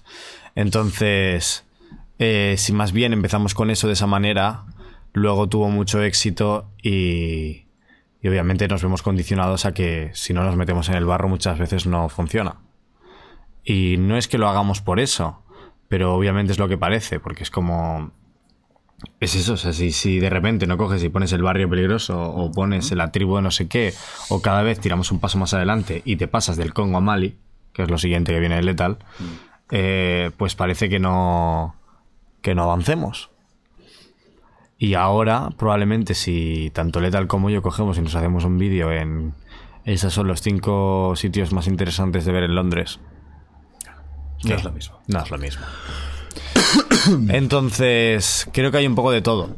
Creo que nunca fue nuestra intención. Eh, pero, bueno, creo que la gente puede llegar a creer eso, pero no, no, es, no es nuestra intención, desde luego. Y tú, Letal, que también has hecho, y tú has viajado más y has, has ido a sitios pues, muy miserables, en sentido miserable de entendiendo la pobreza, ¿no? Y, de, y situaciones violentas, etcétera. ¿Crees que el, el contenido que das es morbo? Yo tengo varios apuntes que hacer aquí. Uno, cuando estuve de ruta en Latinoamérica cuatro meses, hace un par de años, algo más o así, eh, fue cuando grabé allí, pues en casi cada país que estaba, grabé un barrio peligroso y me funcionaban, no solo me funcionaban muy bien, sino que me lo grabo en una mañana, entraba con la GoPro, lo grabo en cuatro horas, lo edito en media hora, funcionan de la hostia y tenía el tirón perfecto para que zumbe el canal para arriba de la hostia. Yo no me quiero cerrar a eso. Yo con, vamos, intento Subo vídeos, el, hoy he subido un vídeo, sabía que este vídeo arrancaría muy despacio, es una aventura muy bonita, tal. Yo sé qué vídeos me van a ir bien eh, o mejor y qué vídeos me van a ir peor, pero busco esa variedad y hago lo que a mí me gusta. Eh, no quiere decir que voy por libre, claro, que busco que me funcione, busco, pero si no, me hubiera pasado yendo a los barrios peligrosos y ya está, no grabando un... Cuando yo empecé con indígenas del Amazonas, no se veía bueno, en la BBC o lo que sea, pero a nivel de YouTube de... No era llamativo. No se veía... Cuando, cuando empezaste con las tribus en general, yo creo. Sí, lo- sí, bueno, pero es que comencé con esas, por eso he dicho, en los vídeos no se veían nada y la gente hasta me preguntaba que por qué hacía eso, que qué interés tenía eso. Ahora todo el mundo me pide más tribus, más etnias, más tal. Entonces me hubiera quedado en los barrios de peligro y ya está. Después, por otro lado, en esos barrios de peligro, la mayoría de veces, bueno, en todas no voy a grabar el morbo. Obviamente tengo que hablar de asesinatos, de droga, de lo que haya, pero muchas, o sea, la visión que le intento dar es, ya sabemos que hay eso, pero hay igual 500.000 personas viviendo en ese barrio, trabajadoras en el día a día. ¿Cómo es vivir en ese barrio? Intento enseñar esa otra cara. Claro. Eso es eh, la segunda parte. Claro que no, como en la cañada. El ejemplo perfecto Sí, sí. es en la cañada. Eso no es morbo, es todo lo contrario. Mm, Voy a decir cosas que no gustan, voy a salir del del cliché de lo que es esa cañada. Vale, y tercer punto. Algunas personas me han relacionado y, o sea, no es que no me guste, es simplemente que no, o sea, no estaba del todo de acuerdo por lo que voy a explicar yo ahora con lo que es un reportero de guerra. Y me decían que además muy bien, porque es una figura que se pierde. ¿Por qué? Porque los periódicos y la prensa, sobre todo nacional, bueno, ya no tiene los medios, las noticias llegan, pero ¿por qué? Porque un reportero de la CNN o algo así, y tú simple- simplemente le compras la noticia a él. Eso tiene un problema, o sea, es una noticia y todo el mundo da la misma, ya no es eh, No mil reporteros de guerra de cada país, todos ju- cada uno saca sus versiones, sus tal, hay no, hay una noticia y ya está. Vale. Esos reporteros de guerra van al país en guerra porque hay una guerra y a documentar esa guerra. Yo he estado en países en guerra, pero la guerra me la he comido un daño colateral, por así decirlo. Yo, por ejemplo, en Mali, ahora. Es un país muy peligroso, con muchos conflictos, ya no da tiempo, pero bueno, allí... Sí, te, iba a preguntar por Mali porque seguro que tienes anécdotas que flipas, pero bueno, para cuando vuelvas, Sí, sí, sí, que ya habrás publicado incluso los vídeos y todo, hablamos de Mali. Sí, no, solo lo, lo mencionaba por eso. Llegué a un sitio donde habían hecho en días antes masacres, una mina terrestre voló a siete cascos azules por los aires en el convoy. Llegué y me tuve que ir. Y eso que llevaba dos días en una barca oculto con turbantes, porque Al Qaeda controla eso, iba por el río yo cubierto entre sacos de patatas así, para que no me- Madre mía. para- 700 kilómetros por el río, comiendo, cagando todo desde el río, todo lo que hacía, o sea, desde la barca. 700 kilómetros. ¿Cuántos días son eso? Y en dos días lo hicimos. Todo Apocalipsis Now, todo- Apocalipsis a ver, Now. en- entonces todo esto es una movida de la hostia un pero yo en ese Claro, luego centrarlo todo en. Sí, que no vas a buscar porque es guerra. No, pero- centrarlo todo en. Y que ah, a es ver- que lo hacéis por morbo. no pero Por supuesto que hablo del conflicto porque, cojones, hay un conflicto, pero la ma- el mayor motivo de que yo fuera allí es una tribu, de los dogones, que me flipa, tenía muchas ganas de conocerlo, y eh, hay, hay también un- otra guerra de tribus, en este caso, en el país dogón, que es donde viven ellos, no se puede entrar, y fui a ver a los exiliados que estaban fuera. Y ese fue el camino que yo viví para llegar hasta ellos. Entonces... Reportero de guerra, eh, su objetivo es documentar la guerra. Mi objetivo es documentar otras cosas que hay en esos países y pues indirectamente me como una guerra. Pero entonces los objetivos Sí. no son los mismos y por eso no me considero como tal. Son varios puntos que, no sé, así a simple vista. Si piensas que lo que hacemos es morbo es porque no has visto más allá, no has visto Claro. qué hay debajo de lo que hacemos. Y es eso, es- creo que hay, hay mucho más trabajo. Que es que, o sea, es, es lo que decía él. eh, los vídeos en un, en un barrio chungo se graban en una mañana, pero luego un documental de los Tatagon, Tatagonda, Tatagonda Ujú, ta- o los Kogi eh, no, no es cosa de, de una mañana, es cosa de cinco días de grabación y dos semanas de edición o, o y, y dos semanas de preproducción. Claro, esto- Claro. Entonces, y la logística, todo eso. eh, eh, claro, te, te- al final tirar todo el trabajo por el suelo, como puede pensar gente que ese es puro morbo, que en verdad no tenemos críticas de eso y es una No, realidad. no, o sea, creo que la gente nos respeta muchísimo, por todo y, y no nos metemos en mal rollos por- porque también todos los temas que tocamos los tocamos con Sí, todo el respeto del totalmente. mundo. Y, y vamos a informar, Ah, no a que ser es, eh, protagonistas Es de que esa es la clave, eso es lo que yo os quería comentar, que al final ni que sean temas en algún caso morboso, como pueden ser caníbales, como pueden ser eh, asesinatos, un, un gueto peligroso, que son temas que tú dirás, hostia, son temas morbosos, entendiendo que ahí ha pasado mucha muerte, ha habido mucha violencia, pero al final es que esto existe. Se tiene que divulgar e informar sobre ello. ¿Qué mal hay? ¿Qué mal hay que expliquéis la verdad? Otra cosa es que os inventarais ahí, cogierais a cuatro chavales, mira, tírate en el suelo y pon sangre. Pero lo malo para la gente es que Eso ganamos- sería pero malo, Pero, pero lo es que malo para la gente es que ganamos dinero con ello.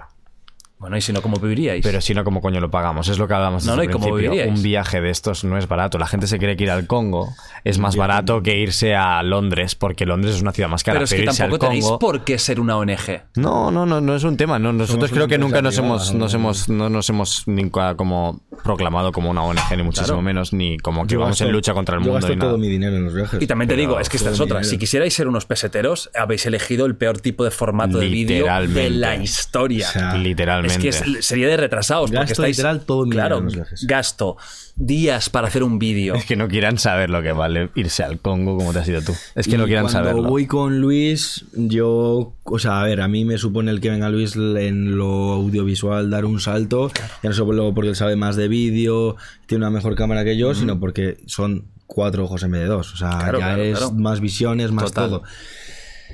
Cubro yo los gastos, Pero o sea, es de doble, dos claro. personas. Estamos hablando de países muy, muy, muy caros. Muy caros. producciones de televisión, pero siendo una persona o dos Es que es una locura. Es, es que lo vuestro es una locura. La suerte es que tenéis éxito. Y por suerte se puede hablar de que quizás no es que sea lo más rentable del mundo, pero como mínimo la gente os ve y os respeta. Que a lo mejor hay otros que harían esto y tendrían 100.000 visitas o 200.000 visitas. a forrar. Es Pero difícil. vamos a vivir. No, porque mucho dinero puede entrar que mucho dinero va a salir. Hasta que un día a lo mejor hagáis el típico documental eh, ya eh, con cara y ojos en el sentido de una hora y media de documental y os No, seleccionen madre. para premios y, y ahí es cuando puede haber el boom, pero es muy desde el primer día que lo pensamos, ¿eh? que molaría Sí. hacer algo serio. A ver, lo bueno es que toda nuestra inversión, todo ese dinero que invertimos, eh, por ejemplo, una tienda de ropa, cuando invierte en el género para luego vender, invierte en ropa. Sí, claro. Nosotros invertimos en vida, en el sentido de que cuanto más guapo sea mi viaje, mejor me lo pase yo, más guapo va a ser el vídeo, Claro, más dinero va a ser luego, más para invertir. Si en vez de ir por tierra consigo alquilar un helicóptero, y, o sea, pa- para mí como vivencia es la polla y el vídeo va a ser mejor y Y entonces se trata- se hay que buscar un equilibrio. Pero... Claro, el problema es cuando empiezas a sumar y sumar y sumar. Sí, luego el primer dices- día cogemos una avioneta para irnos al Amazonas y luego quieres coger y hacer el tirabuzón saltando en paracaídas y de este, de la mierda, ¿sabes? Las cosas, de, las cosas de las producciones vuestras me sabe fatal, pero no hay más tiempo. Son casi las 12 de la noche. ¿eh? What the fuck? Eh, dos ah, o sea, quería sido- hacer yo algo corto, dos horas, dos horitas, pero entre parones, Vuelos perdidos por la mañana. vuelos perdidos por la mañana. Casi no vengo, la ha sido una auténtica barbaridad. Pero me ha flipado esta charla, me han flipado las dos charlas. Esta ha sido maravillosa, conocer pues más culturas. Vais a volver otra vez, seguro. Eh, tú con tus viajes. Tú no sé si vas a viajar tanto en los próximos meses. Igual tú seguro vuelvo- que sí. Igual vuelvo con otras disciplinas. Igual, ah, ¿qué día? 22 de enero. ¿Dónde? Madrid, Teatro Infantil Vale, Isabel, fantástico. comprar las entradas. Ya está, Así de desganado que lo dices ahora, igual hasta las Es Ya, que ya, ya, lo he dicho al principio, me sabe No, mal. pero es pero otro además- vídeo. Era del otro podcast. Chavales, por favor. Va, ¿quieres que suelte otra exclusiva? Sí, va, venga. Claro. Buah. Al principio y al final. Esto es como el Capicúa. El día, Como 22, solos. el día 22 por la noche. Se puede decir. el- El día 22 por la noche, sí, sí, solo sí. sí. Ah, vale, vale. Digo, uy, des. Joder, pero es el día- nombre de la cuenta de Instagram. Exacto. Ya, por eso. Ah. El día 22 por la noche, es decir, el día 23 a las 00, Sí. se estrena primer single, Bien. primer videoclip. O sea, single con videoclip, ¿eh? Yes. En Spotify. Ya está, y me en la boca. Me van a- Vale. me van a No, no, es que al final vas a decir, bueno, es decir, la primera canción se titula así, la segunda, o sea, Espera, que os, os pongo un poco. ¿Tú lo has escuchado? Espera, sí, mira, hacemos una cosa. ¿Tenéis en streaming el de esto? Bueno, guapos y guapas, ha sido un auténtico placer. Nos vemos la semana que viene. Espero que hayáis disfrutado de estos viajes, experiencias, etcétera. No os hago firmar porque los dos ya han firmado. Y nada, lo que siempre digo, que despedís vosotros el podcast. Espero que lo hayáis pasado bien. Es un poco tarde, tenemos hambre, sobre todo tú, seguro, Leta, que te estás comiendo hasta la mesa. Eh, y ya está, guapos. Un placer teneros aquí. Siempre estáis más que invitados. Es vuestra casa esta. Ah, Igualmente, muchísimas gracias. muchísimas gracias. Disfruté mucho el anterior, disfruté mucho este, estos dos. Me reencontré también con él, que no le hacía. El mismo tiempo que no te veía a ti, pues que no le veía a él casi casi. Básicamente. ¿eh? Nada, un disfrute y súper No, interesante. la verdad es que siempre igual de a gusto que siempre y nos veremos de vuelta. Sin duda. Chao, chao. Y